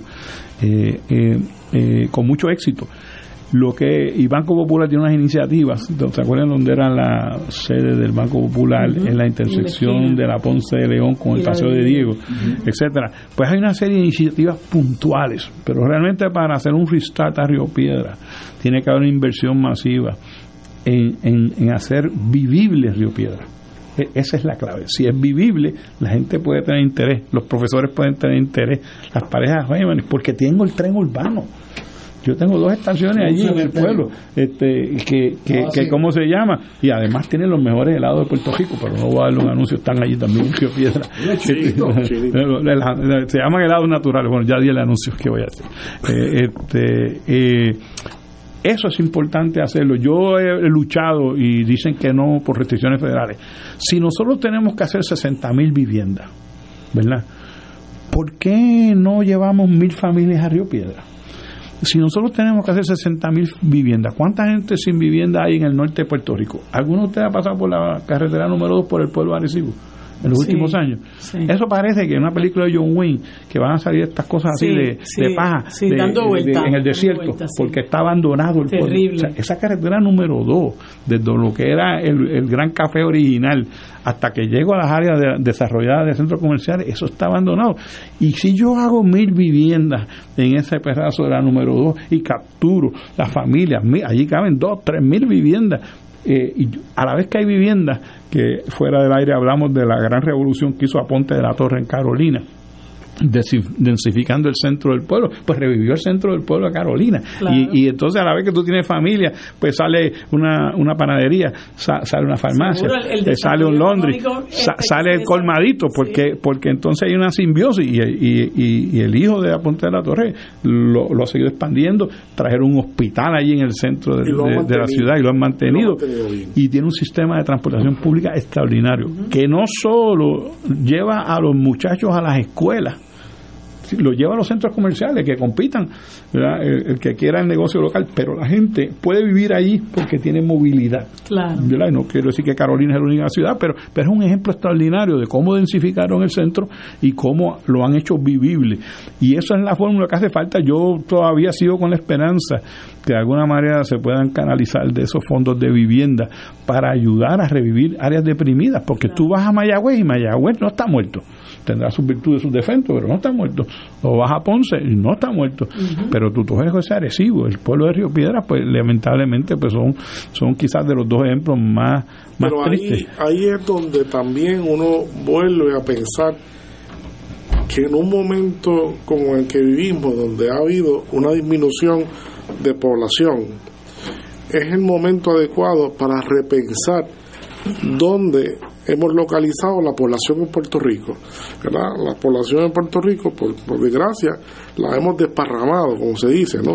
el modelo de suburbia suburbanizado. Es, terrible. Pues este es el momento a base de simplemente aquí, hablando simplemente en voz alta, hemos escuchado al ingeniero que ha identificado unos lugares que son propensos para densificar y repensar la ciudad de una forma distinta, posiblemente este, creando condiciones más aceptables.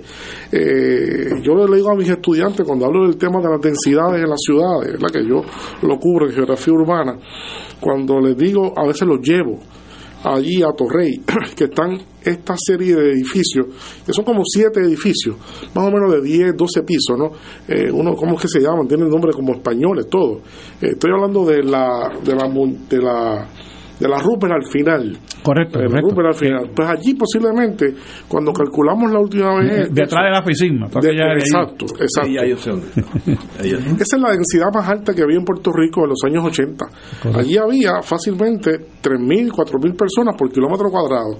Entonces tú le preguntas a los estudiantes, vamos a pensar, si nosotros creamos una densidad media en San Juan de 3.500 personas por, por kilómetro cuadrado, ¿Cuántas personas realmente podemos vivir de una forma cómoda, como se vive en Europa? En Madrid la densidad es 5.000 personas por, kilómetro cuadrado, en París igual, en Bruselas. Esas son las densidades europeas que todo el mundo le encanta porque puede ir a la esquina a, comprar en el colmadito, al supermercado, al parquecito, ¿verdad? Entonces, tenemos la oportunidad de repensar la ciudad en este momento eh, y hacer de una desgracia, ¿verdad? Que es la pérdida de población que hemos tenido, una gran oportunidad una gran oportunidad, porque hay una oportunidad también en esto. En los comentarios que hiciste de, de los grandes planificadores, etcétera, que hacían las cosas, eh, en ese proceso de cuando se planificó originalmente la transportación del área metropolitana, el estudio lo hizo el doctor Salvador Padilla. Ah, no, no, pero eso era un, mi, gran amigo. Un ser extraordinario. Teníamos una, un doctorado en planificación, creo que, creo que de Harvard. Era llegamos a ser, sí, de Harvard. él hizo bajo la, exquisito.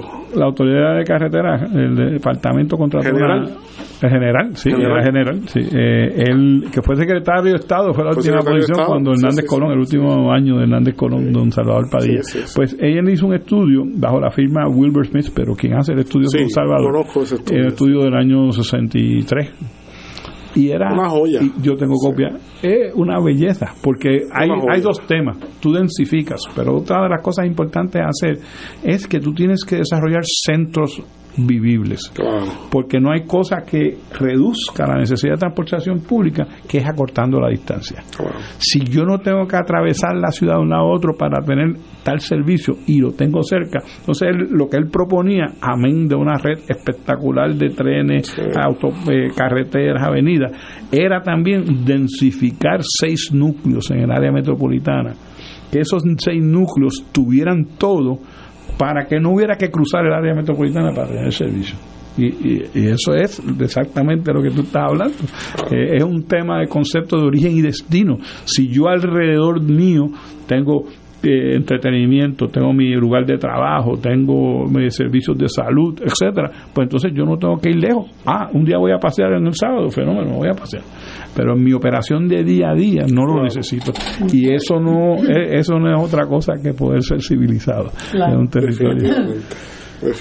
Pero hace falta visión, hace falta compromiso este, y una de las cosas que aquí ha venido a menos, yo lo he estado conversando con amigos planificadores como Tato Rivera Santana, como Pedro Cardona Roy, este, que la Junta de Planificación ha venido a menos a este país. La Junta de Planificación era algo que dictaba la pauta de cómo se planificaba el país. Es que yo creo que se dañó cuando la llamaron Junta de Planificación. Yo creo que lo correcto era la Junta, de, Planes. Este, Pero uno, de los, uno de los problemas, uno de los problemas que, que incluso se está, están confrontando los ¿verdad? Los que trabajan con este tipo de temas, es que aquí en el 2015 se creó un plan de uso de terreno que fue un esfuerzo eh, que me consta este, de, muy participativo eh, y han empezado a aprobar reglamentos conjuntos eh, que el propio Pedro Cardona, que para mí es una autoridad, eh, eh, los cataloga de disparates al, al punto de que los tribunales los han anulado por la forma y manera en que se han aprobado. Y entonces él, él plantea, mira, ese plan de uso de terrenos es como la constitución este, de las leyes en Puerto Rico en la Constitución, pues la Constitución de la planificación es el plan de uso de terreno. Es un tema más profundo todavía, porque lo que sucede es que mientras existía la Junta de Planes, etcétera, Puerto Rico estaba completamente planificado. No sé, si usted quería hacer fábrica, mire, allí es que usted las hace. Si usted va a hacer hoteles, allí es que las hace. Es correcto. No lo renovaron nunca. Correcto. ¿Ok? Y entonces se quedó un plan anquilosado. Obviamente, Puerto Rico evolucionó mucho en 40, 50 años y no es hasta la administración Calderón que se aprueba en el 2004 esa ley, y estoy consciente porque yo la firmé como interino, esa ley para crear el plan de uso de terreno de Puerto Rico. Tomó 12 años en hacer el plan de uso de terreno y a mí me conta que Pedro y García Penati en sus computadoras, en sus casas, trabajando noches, fines de semana, lograron parirlo, ¿verdad? Eh, y, y lamentablemente no existe el interés eh, general porque lo ven como un obstáculo al desarrollo, no como la guía para el desarrollo. Eh, no han logrado emocionalmente combinar que la mejor manera de fomento económico, de desarrollo económico, es hacerlo bajo un ordenamiento que haga sentido coherente. al país, ¿verdad? Entonces, lo que tiene que haber es, si yo sé que la economía del este eh, va a seguir siendo un sitio de primordial desarrollo turístico, ¿cómo yo incluyo en el plan unos terrenos? ¿Usted quiere invertir en un hotel? Mire, allá en el este están estas áreas separadas. y, eso es lo que tiene que fomentar e-, ese plan. Pero no al garete, donde eh, quiera. Eh, exacto. Así que que tuvimos, tuvimos eh, ¿cómo se llama? Eh, 45 años sin renovación de ese plan de uso y eso pues mm, yo no, no lo acabaremos de pagar nunca el desastre de, del modelo de suburbia que fue creado por no haber un, plan de ordenamiento que restringiera eh, y que pusiera densificaciones. Eso, el candidato a gobernador que hablaba de poner densificaciones y limitar la expansión de suburbia, eso lo quemaban en la prensa y, y, y, los quemaban públicamente porque eso es para el desarrollo. No, señor, no, no. Es un concepto eh, distorsionado. Usted va a Washington DC allí y, y, los generales están cogiendo el tren sí, a trabajar. Eso, yo, eso a mí me claro. yo, yo, me, yo he estado ahí un tipo se quedan en la parada del Pentágono. Y, se quedan en la parada del Pentágono. O sea, no estamos hablando de Pepito Pérez, ¿sabes? Eh, y, y eso es lo que culturalmente no, no sabemos hacer. No lo sabemos hacer. Sí, es un desastre porque hemos planificado tan mal que si tú no tienes un automóvil no puedes ni trabajar. llegar a ningún, ni, ir a trabajar porque no hay transporte. Eh, es, terrible. Yo estuve envuelto en unos estudios que se hicieron para el fomento del tren de Cagua, el desarrollo del tren de Cagua y, y este, ¿cómo se llama? Una de las cosas importantes era cómo se lo podemos reducir el costo que es para la familia el, auto, porque es más profundo que eso. Porque el hecho de que yo necesito tener un auto para que mi familia sobreviva es, es tremendo porque se le rompió una goma porque cayó en un hoyo y esa familia que vive con ingreso marginal de cheque a cheque o de jornal a jornal entonces, esa goma nueva implica que a lo mejor hay 5 o 6 días que no hay leche en la casa. O sea, es tan profundo como eso, ¿verdad? Y entonces nosotros como sociedad eh, no, no, no hemos podido entender de la, desde la comodidad de nuestro aire acondicionado esa situación que viven de día a día. Y, y, se, y lo que se medía en el estudio era eso, origen y destino, cuánto me cuesta ir, y mi origen y destino, cuál es mi origen, a donde yo tengo que ir a trabajar eh, donde yo tengo que ir a estudiar. Yo, yo soy consultor de una compañía de seguros aquí y, una secretaria es de San Lorenzo y, una secretaria es de Naranjito y una es de Corozal. ¿sabes? Oye, eso es fuerte en el presupuesto, ¿sabes? La última vez Todos los días. ¿Y qué usted me dice cuando, el, cuando la tirantado para esa gente?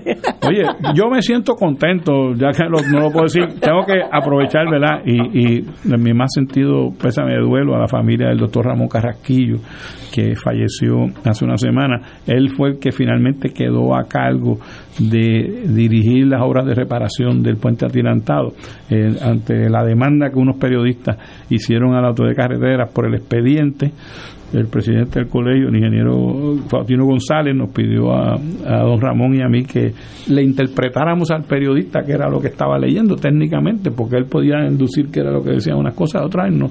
Este, y se logró con esos artículos del Nuevo Día eh, eh, la gran pregunta, después que le dieron acceso a, la al director ejecutivo, finalmente la presión de la prensa, yo estuve en pelota dura, no sé cuántas veces, ese tipo de cosas.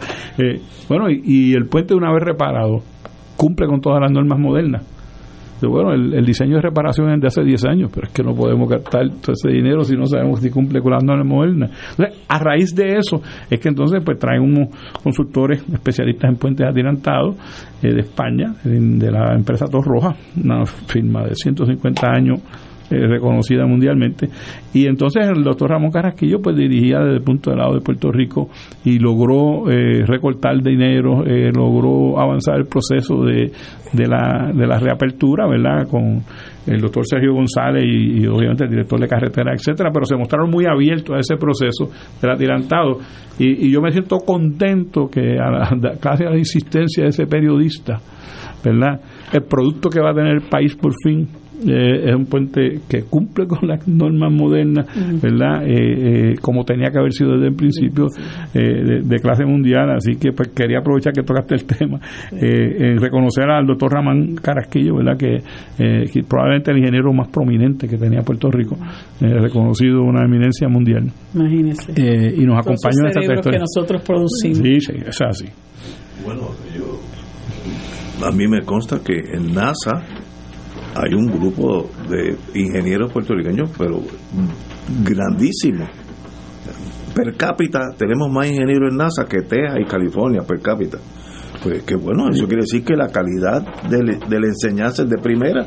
Igualmente pasa en el, cuerpo de ingenieros del ejército de Estados Unidos. Yo he ido, me invitaron una vez a dar una conferencia a, las facilidades de ellos en Bixper, Mississippi que, el experimenta Waterway Station.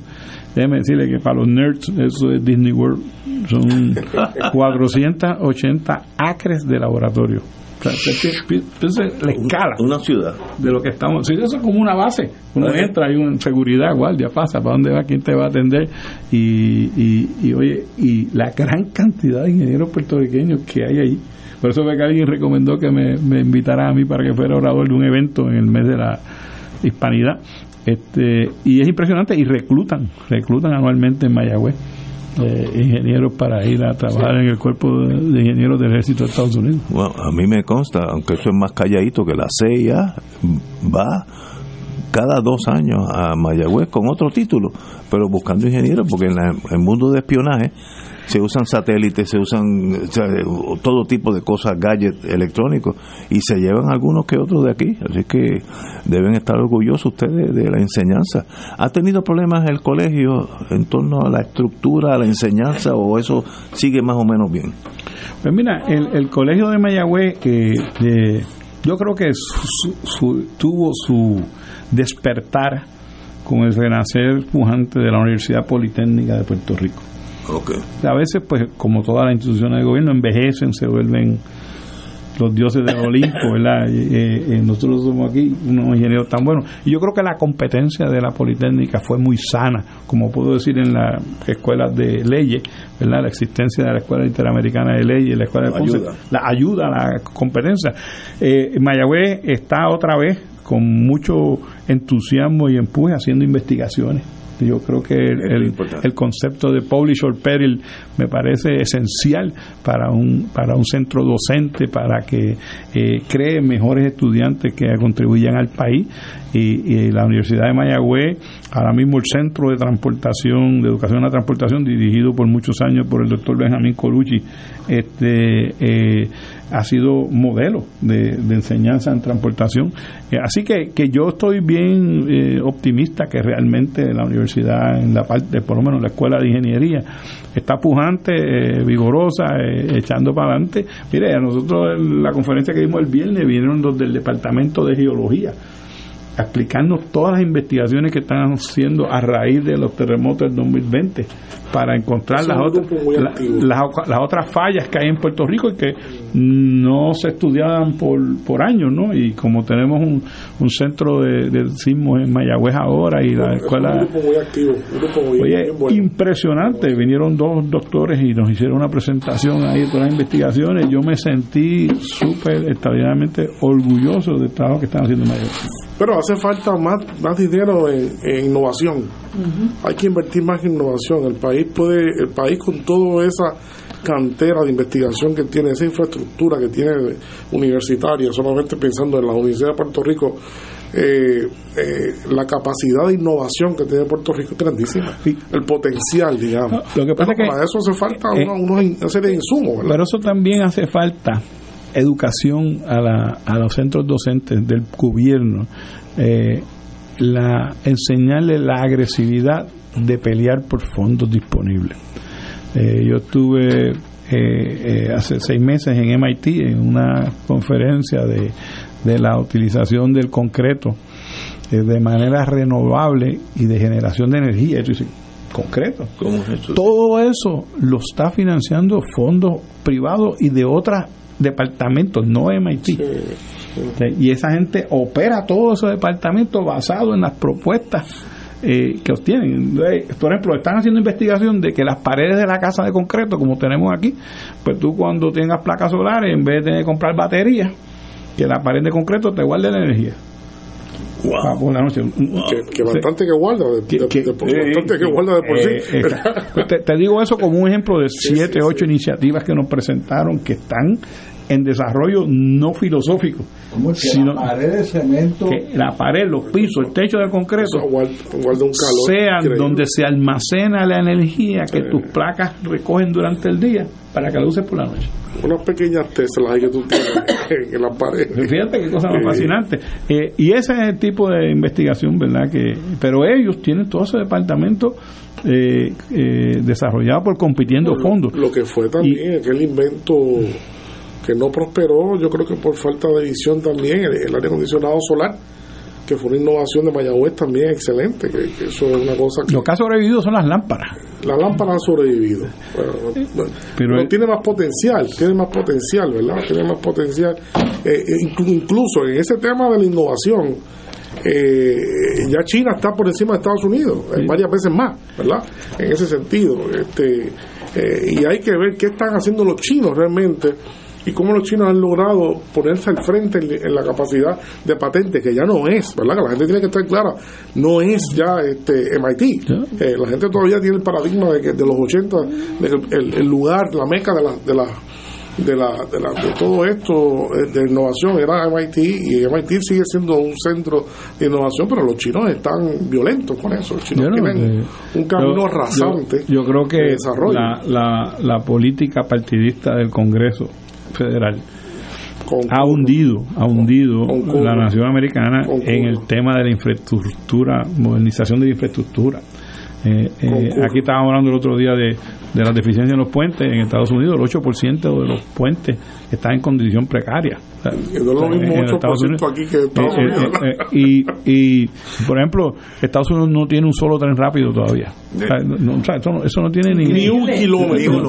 ni un, no, no, no, es una cosa. Eh, eh, eh, y yo, yo sí me siento que ha habido una evolución los pasados 30 años en las ciudades de Estados Unidos, en los trenes internos de la ciudad ciudades, ¿verdad? Más allá de las ciudades clásicas que siempre tenían el sistema de transportación por tren, pues eh, una ciudad, Dallas, inconcebible que tuviera un tren. Dallas funciona con un tren urbano eh, que funciona fantásticamente bien este y, y, otras como ejemplo, pero el sistema de transportación, la deficiencia de las carreteras es algo que lamentablemente pues eh, la lucha partidista, que es algo que no debiera tener conflicto.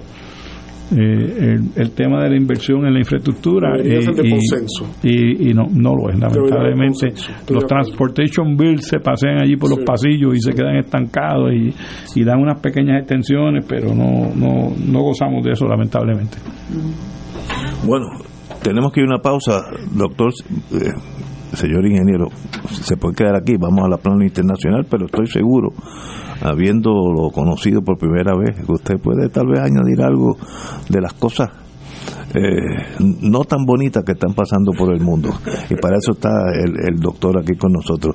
Vamos a una pausa, amigos. Fuego Cruzado está contigo en todo Puerto Rico. Viaje en crucero a Alaska con el Padre Milton del 19 al 27 de abril de 2024. Iremos a Seattle, Washington, para tomar el crucero Norwegian Bliss en un recorrido por siete días. Visitaremos Sitka, Juneau, Icy Strait Point y Ketchikan. En Canadá haremos una parada en Victoria y tendremos tres excursiones con el crucero. Un City Tour en Seattle, incluyendo el Space Needle. Ven y disfruta de una vivencia única en crucero por Alaska. No te la puedes perder. El viaje incluye boleto aéreo ida y vuelta, traslados aeropuerto hotel hotel puerto, alojamiento en hoteles cuatro estrellas superiores, autobuses, propinas e impuestos, desayunos, almuerzos y cenas, entradas a todos los lugares descritos en programa con auriculares, guías Marca ahora y reserva tu espacio llamando a Puerto Rico Viaja al 787-918-8989. Ciertas restricciones aplican. Nos reservamos el derecho de admisión. Puerto Rico Viaja, licencia AV85. Radio Paz te ofrece el mejor motivo para levantarte temprano y disfrutar el comienzo de un nuevo día de lunes a viernes con Enrique Liboy y Radio Paz en la mañana. La dosis perfecta de noticias, deportes y éxitos musicales de todos los tiempos, humor y curiosidades, calendario de actividades y tus peticiones musicales por el 787-300-4982. Conéctate con el 810 AM de lunes a viernes con Enrique Liboy y Radio Paz en la mañana. Escucha los sábados a las 5 de la tarde para servirte un programa del Colegio de Profesionales del Trabajo Social de Puerto Rico con los temas de interés a la comunidad. Recuerda, los sábados a las 5 de la tarde para servirte por Radio Paz 810. Y ahora continúa Fuego Cruzado.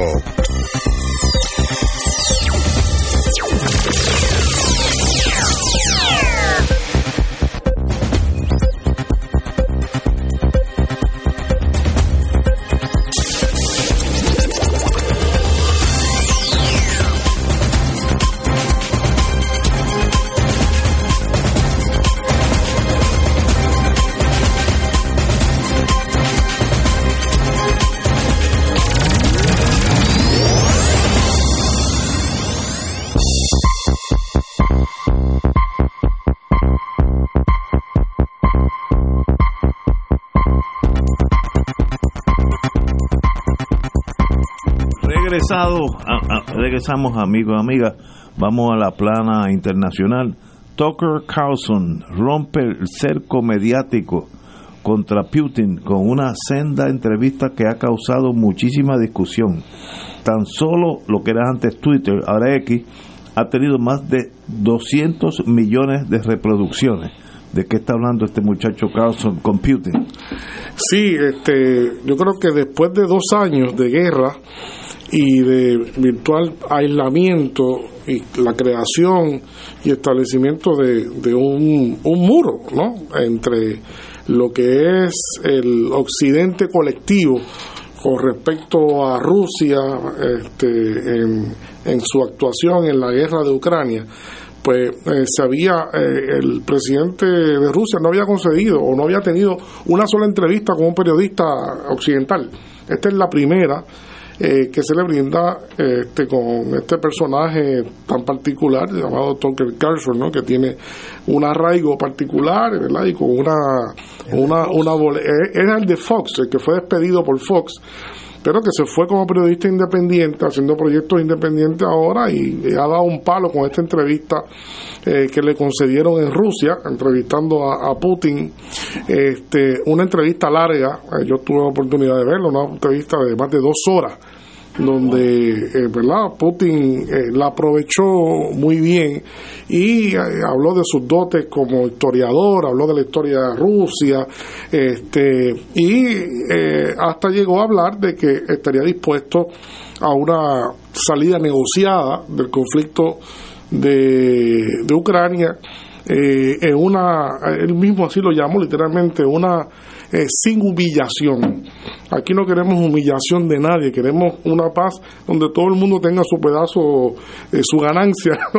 este, eh, claro, al otro día el presidente Biden pues dijo que eso no está en cuestión, que no hay negociación en esos términos pero no hay duda de que la entrevista esta de, de, de, de Carlson pues ha causado conmoción obviamente el país se ha dividido, Estados Unidos se ha dividido del ala de los demócratas, pues eh, obviamente de los como se le llama ahora más globalistas, de tendencia globalista, pues están este, cuestionando la entrevista, cuestionando la intencionalidad de Putin al conceder esta entrevista, ¿verdad? Entonces, eh, pero del otro lado, de los republicanos y de otro, otro público, pues eh, se ha movido muy bien a tal grado de que personajes, ¿verdad? Personajes importantes del mundo de, la, de los republicanos, pues han, han estado este, alabando lo que se conversó allí, cómo se conversó. Eh, y ahora, pues, este, este hombre que es muy sagaz como periodista y ahora como periodista independiente, pues ya anunció que su próxima entrevista, como si fuera poco, es que eh, eh, aprovechando su estadía dentro de Rusia, pues arregló o comenzó a arreglar una entrevista eh, nada más y nada menos que con Edward Snowden, que es otro personaje que lleva tiempo, lleva tiempo, ya se le concedió la ciudadanía eh, rusa, ¿verdad? Vive allí, eh, se le dio amparo porque era perseguido, todavía es perseguido en Estados Unidos por delitos de haber conspirado en contra de la seguridad nacional. Así que algo bastante delicado. Esa entrevista pues también tendrá mucho, mucho arraigo y también ya anunció que hará también una entrevista con el presidente ucraniano eh, también. Así que este eh, es interesante, eh, pues porque como, como mencionó Ignacio, el cerco que se había establecido, pues ha quedado desarticulado eh, y existen pues ahora unas comunicaciones que son alternativas que no son los grandes medios eh, oligopólicos americanos sino que son ahora eh, los canales informales como Twitter y otros canales que han reproducido este, millones de veces esta entrevista y la han hecho disponible para un montón de gente que estaba ajena a la opinión del otro lado del mundo. Pero eso como si fuera poco Ignacio eso como si fuera poco pues también develó este, eh, eh, casi concurrentemente eh, un pronunciamiento que hizo el presidente Trump que ya esta entrevista pues cayó dura, fue dura de digerir, pero después de eso, después de eso, Trump ha roto un consenso histórico de la nación americana. hasta ahora no se había visto nunca una división tácita tan grande en la opinión del liderato americano como se está viendo ahora. Cuando uno examina las grandes revistas, eh, Foreign Affairs y todas estas revistas donde escribe realmente la gran intelectualidad americana, eh, uno no podía encontrar la división que hay entre ellos ahora mismo, ¿no? Eh, la división que siempre la ha habido entre demócratas y republicanos, pero ahora es una división eh, muy profunda, es una división bien fuerte eh, de sectores que ya no se puede decir que es simplemente una, una polarización electoral, sino es una polarización intelectual de cómo se está viendo Estados Unidos en el, en el mundo. ¿no? Eh, y esa decisión, ese pronunciamiento que hizo el, presidente, el expresidente Trump en Carolina del Sur, creo que fue, ¿no? Carolina del Sur creo que fue, eh, nada más y nada menos, dijo que iba a apoyar, iba a apoyar a Rusia en cualquier ataque que haría contra un país de, la OTAN. Eso es una cosa, eso es una cosa que eh, es una cosa que, que, no tiene forma de cómo entrarle. a Estados Unidos de la OTAN. Bueno, si no pagan eh, el resultado es ese. El resultado, el resultado final sería aquí que de ganar Trump, como parece que, que va a ser, es inevitable que va a sacudir fuertemente a la OTAN de manera que eh, ya les anticipó, con esta decisión le anticipó, ustedes que no pagan por su seguridad, es el momento de que ustedes comiencen a pensar en su propia seguridad y ustedes pagan su dinero, con su dinero la seguridad. diciendo eso desde la presidencia. Lo viene diciendo, lo viene diciendo, pero nunca lo había dicho de esta manera. Lo había dicho, pero ahora, ahora está claro que los europeos ya, eh, ayer Borrell sacó un documento interesante sobre la, la un concepto sobre lo que sería la seguridad europea, la nueva seguridad europea basada en el hecho de que la seguridad de, Europa no puede estar en, no puede estar, no puede depender de un exabrupto como el que ocurrió con el presidente Trump. Eh, entonces eso eso es grande, eso es algo algo algo fuerte. Lo que, así que esta esta este pronunciamiento todavía yo creo que la gente no lo ha podido entender en su dimensión y lo que significa, pero el país anda eh, eh, con unos cambios, hay unos cambios que se están dando, eh, son cambios muy rápidos, yo creo que son tan rápidos que no nos dejan entender hacia dónde se dirige el mundo realmente, hacia dónde se está dirigiendo la creación de una nueva arquitectura de relaciones internacionales, de que ya esta arquitectura de relaciones internacionales que estamos viendo no se parece a la de 1945, es otra, es otra, eh, pero no podemos decir cuál va a ser la que va a sustituirla. No sabemos que hay un mundo claramente de tendencias eh, multipolares, ¿verdad? Eso, eso no, no cabe duda. Pero cómo va a quedar articulado este escenario, este nuevo escenario, es muy difícil de predecirlo y eso está complicado por eh, la división interna de Estados Unidos profunda, ya no de partidos, sino yo creo que hay una división social eh, marcadísima. Entonces, obviamente, lo que está pasando en Washington es un reflejo de esa división social. Entonces, tiene un mundo que Estados Unidos autoproclamado policía del mundo, eh, anda tomando decisiones, pero ahora de momento ese policía tiene una trifulca en su casa. Y esa trifulca en su casa, pues tiene un ripple effect, ¿verdad? En, en, esa cosa innecesaria. Y a mí me pareció importantísimas las expresiones de la Unión Europea. Mira, nosotros tenemos que empezar a pensar que los europeos necesitamos nosotros tener nuestro sistema de defensa porque no podemos depender, aquella gente tiene un problema profundo interno y yo no puedo estar dependiendo de, de aquel problema interno que tengan los Estados Unidos. O sea, a mí me pareció un paso hacia adelante eh, eh, eh importante pero es aterrador la, las expresiones eh, del señor Trump. Sí, sí, miedo. sí, no, no, mete miedo, mete miedo. Y las implicaciones de la economía en Puerto Rico no, no, sí, de Trump ganar, eso es complicado. No, yo no creo que solamente con la economía, yo creo que aquí estamos subestimando. El, el resultado aquí es impredecible. En lo político, en lo económico y en lo social. o sea, lo que, Trump, lo que Trump puede hacer.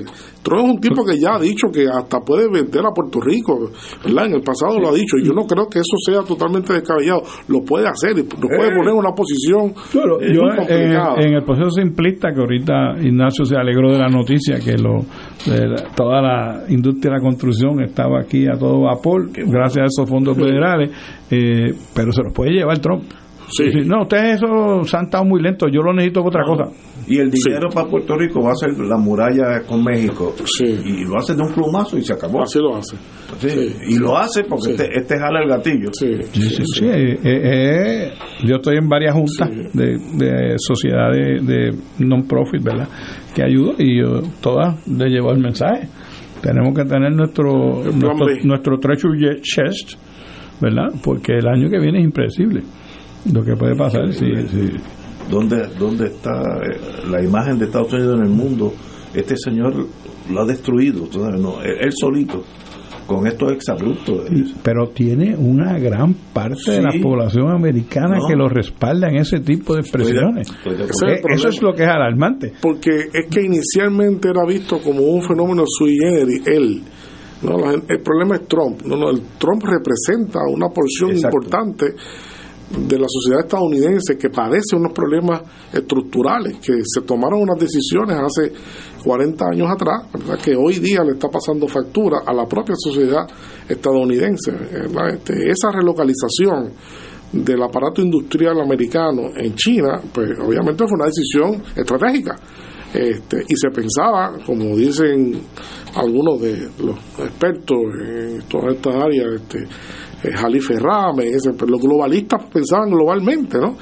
Pero dejaron de pensar de que si esto no funciona, ¿qué pasa con Estados Unidos y su poder y su capacidad industrial? ¿no? Que es lo que Trump está viendo ahora. Se ha creado, se ha generado un vacío de capacidad industrial y más allá del tema terciario, de la producción terciaria de, Hollywood, de tipo de cosas, pues... Pero, pero en eso el sector privado americano ha respondido, porque ha respondido. quizás un caso clásico es el tema de las computadoras y mencionando, sin mencionar marca, pues había esta marca que había una compañía allá en Taiwán que dijo, yo te hago los chips, te ganas 40 pesos por, más por computadora. Ah, pues hazme los chips. Próximo año.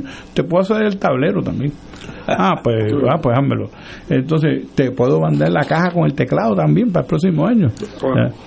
El otro año, y te hago también la pantalla, 100 pesos en la pantalla. Fueron cejando fábricas en Estados Unidos, subcontratadas en Taiwán ¿Qué pasó el año siguiente? La otra fábrica que ella sacó su propia marca a una computadora a 70% del precio de la que le pagaron y su research.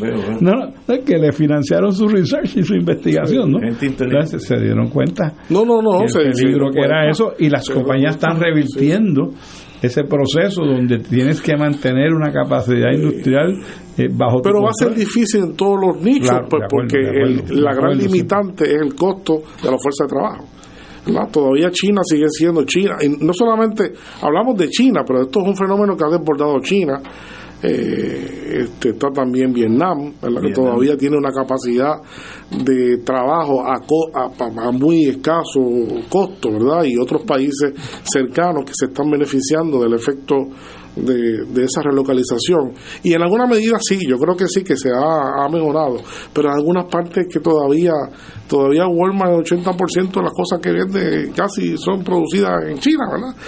Así, bajar eso va a ser bien difícil. Y, bajar eso va a ser difícil. se ha montado en esa ola de nacionalismo donde, donde tiene algunos méritos también lo que está diciendo.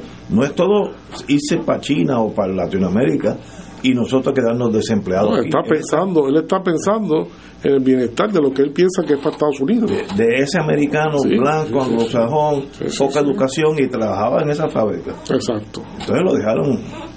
Ah, bueno, pueblos enteros que quebraron. Pueblos enteros. Porque dependían, ¿no? Este, Cuando yo estaba en General Electric, Iowa, me acuerdo que era Iowa, perdió como 20% de su población por los viejos.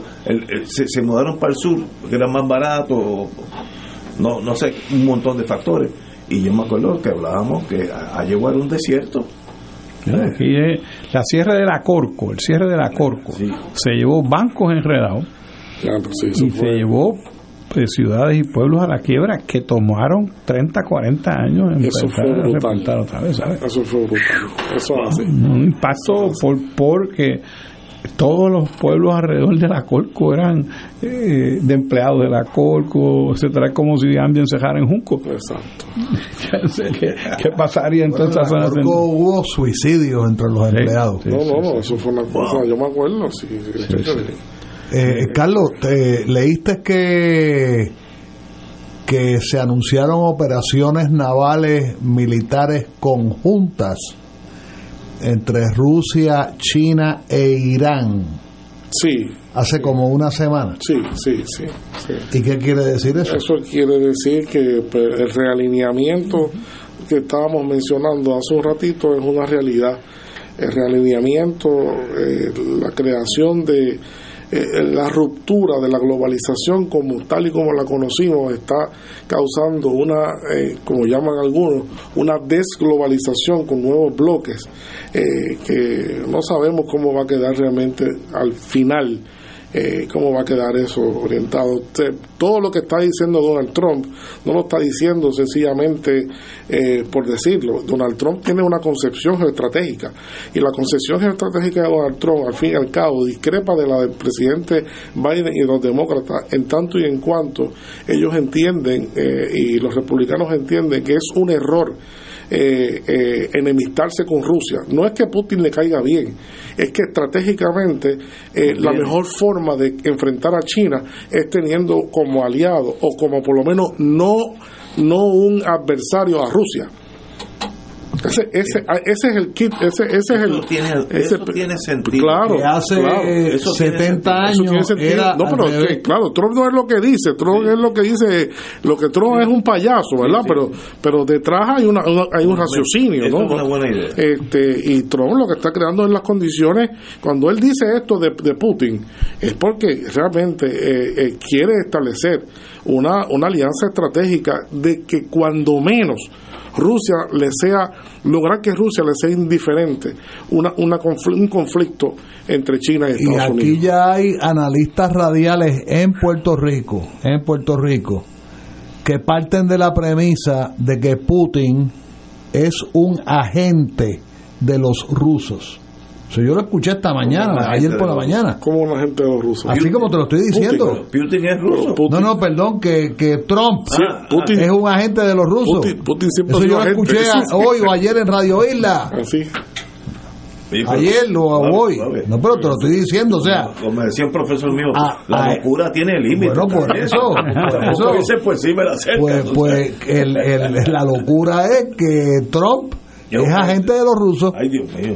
Esa es la, yo, creo que, que, que en, los años que él fue presidente, ¿verdad? Y, en estas cosas, él tenía unas iniciativas que creo que fueron importantes para Estados Unidos y propone unas iniciativas que creo que siguen siendo importantes para Estados Unidos. El problema es que él es, un, es una pistola sin, sin límite y entonces, amén de que está haciendo esas cosas que son correctas, pues entonces como él se pasa disparando de la baqueta a todo el que puede y es un burlón pues definitivamente no genera ninguna confianza. se refiere a la contrincante en el... Eh, sí, es una persona de... No, no, yo, yo, me acuerdo aquella vez que se burló de una persona discapacitada, yo... yo Náusea, náusea lo menos que me dio. Sí, eh, el presidente de Estados Unidos. No muy presentable. Pero veremos a ver, este, eh, sobre todo, oye Ignacio, están negociando en, están negociando ahora mismo en Gaza Dime, dime. Están negociando ahora mismo en, Gaza. De, gas, de paz en Gaza. Sí, sí, hay varias propuestas trabajándose. Pero después de lo que ha pasado, ¿será fácil perdonar si tú eres palestino? No, no, pero aquí no hay aquí no hay perdón. Aquí lo que hay es un... Un, un detente. como decía Don Cholito, en cabullo y volvitía. Sí, es una pausa. Esto es una pausa realmente. no hay condiciones para otra cosa ahora mismo. Reconstruir jamás en tiempos de paz, que no haya nadie. en Gaza. Eh, eh. reconstruir el norte de Gaza, donde no quedó un edificio, una casa, nada, toma 20 años. Eso es lo que están pidiendo, eso es lo que están pidiendo. Parte del paquete de, de, paz es que en tres años se hagan disponibles eh, los dineros, de dónde van a salir los dineros para la reconstrucción total de, de Gaza. el problema es que eso está contaminado. O sea, la, la bomba que cae no, ah, no, no, es flores hay lo que, limpiarla. Hay que o sea, o sea no, es flores, eso, tiene plomo, eso tiene 20, eh, ¿cómo se llama? Eh, eh, uranio, cosas de esas. Y, o sea, Depleted uranio. que, que es, tóxico. Lo primero que tiene que hacer es desintoxicar. Fíjate lo que pasó aquí en Rupert Road, que donde detonaron las bombas bajo tierra, la conclusión final fue, vamos a poner una veljita Miren, señores, esa escuela de tejeno, forever, olvídense de ella. Wow. O sea, eso, no se pueden limpiar porque cuando se pusieron obsoletas, las entejaron y las detonaron debajo. Ahí se quedaron y se quedarán. O sea, eso no, Señores, tenemos que irnos. Ingeniero ha sido un privilegio tenerlo aquí, he disfrutado mucho y su curso básico de ingeniería lo aprendimos los, cuatro que estábamos aquí, porque ese mundo, los que no estamos en ese mundo de ingeniería lo desconocemos, lo complejo, las grandes victorias, las derrotas. Oh, perdón. Así que le agradecemos mucho su compañía y volverá a Fuego Cruzado porque ha sido muy, muy halagador estar con usted. Un placer estar aquí. Saludos a todos los radicales. Y de aquí camina el Colegio de Dinero, que hace un llame. Señores, tenemos que irnos. Hasta mañana, amigos.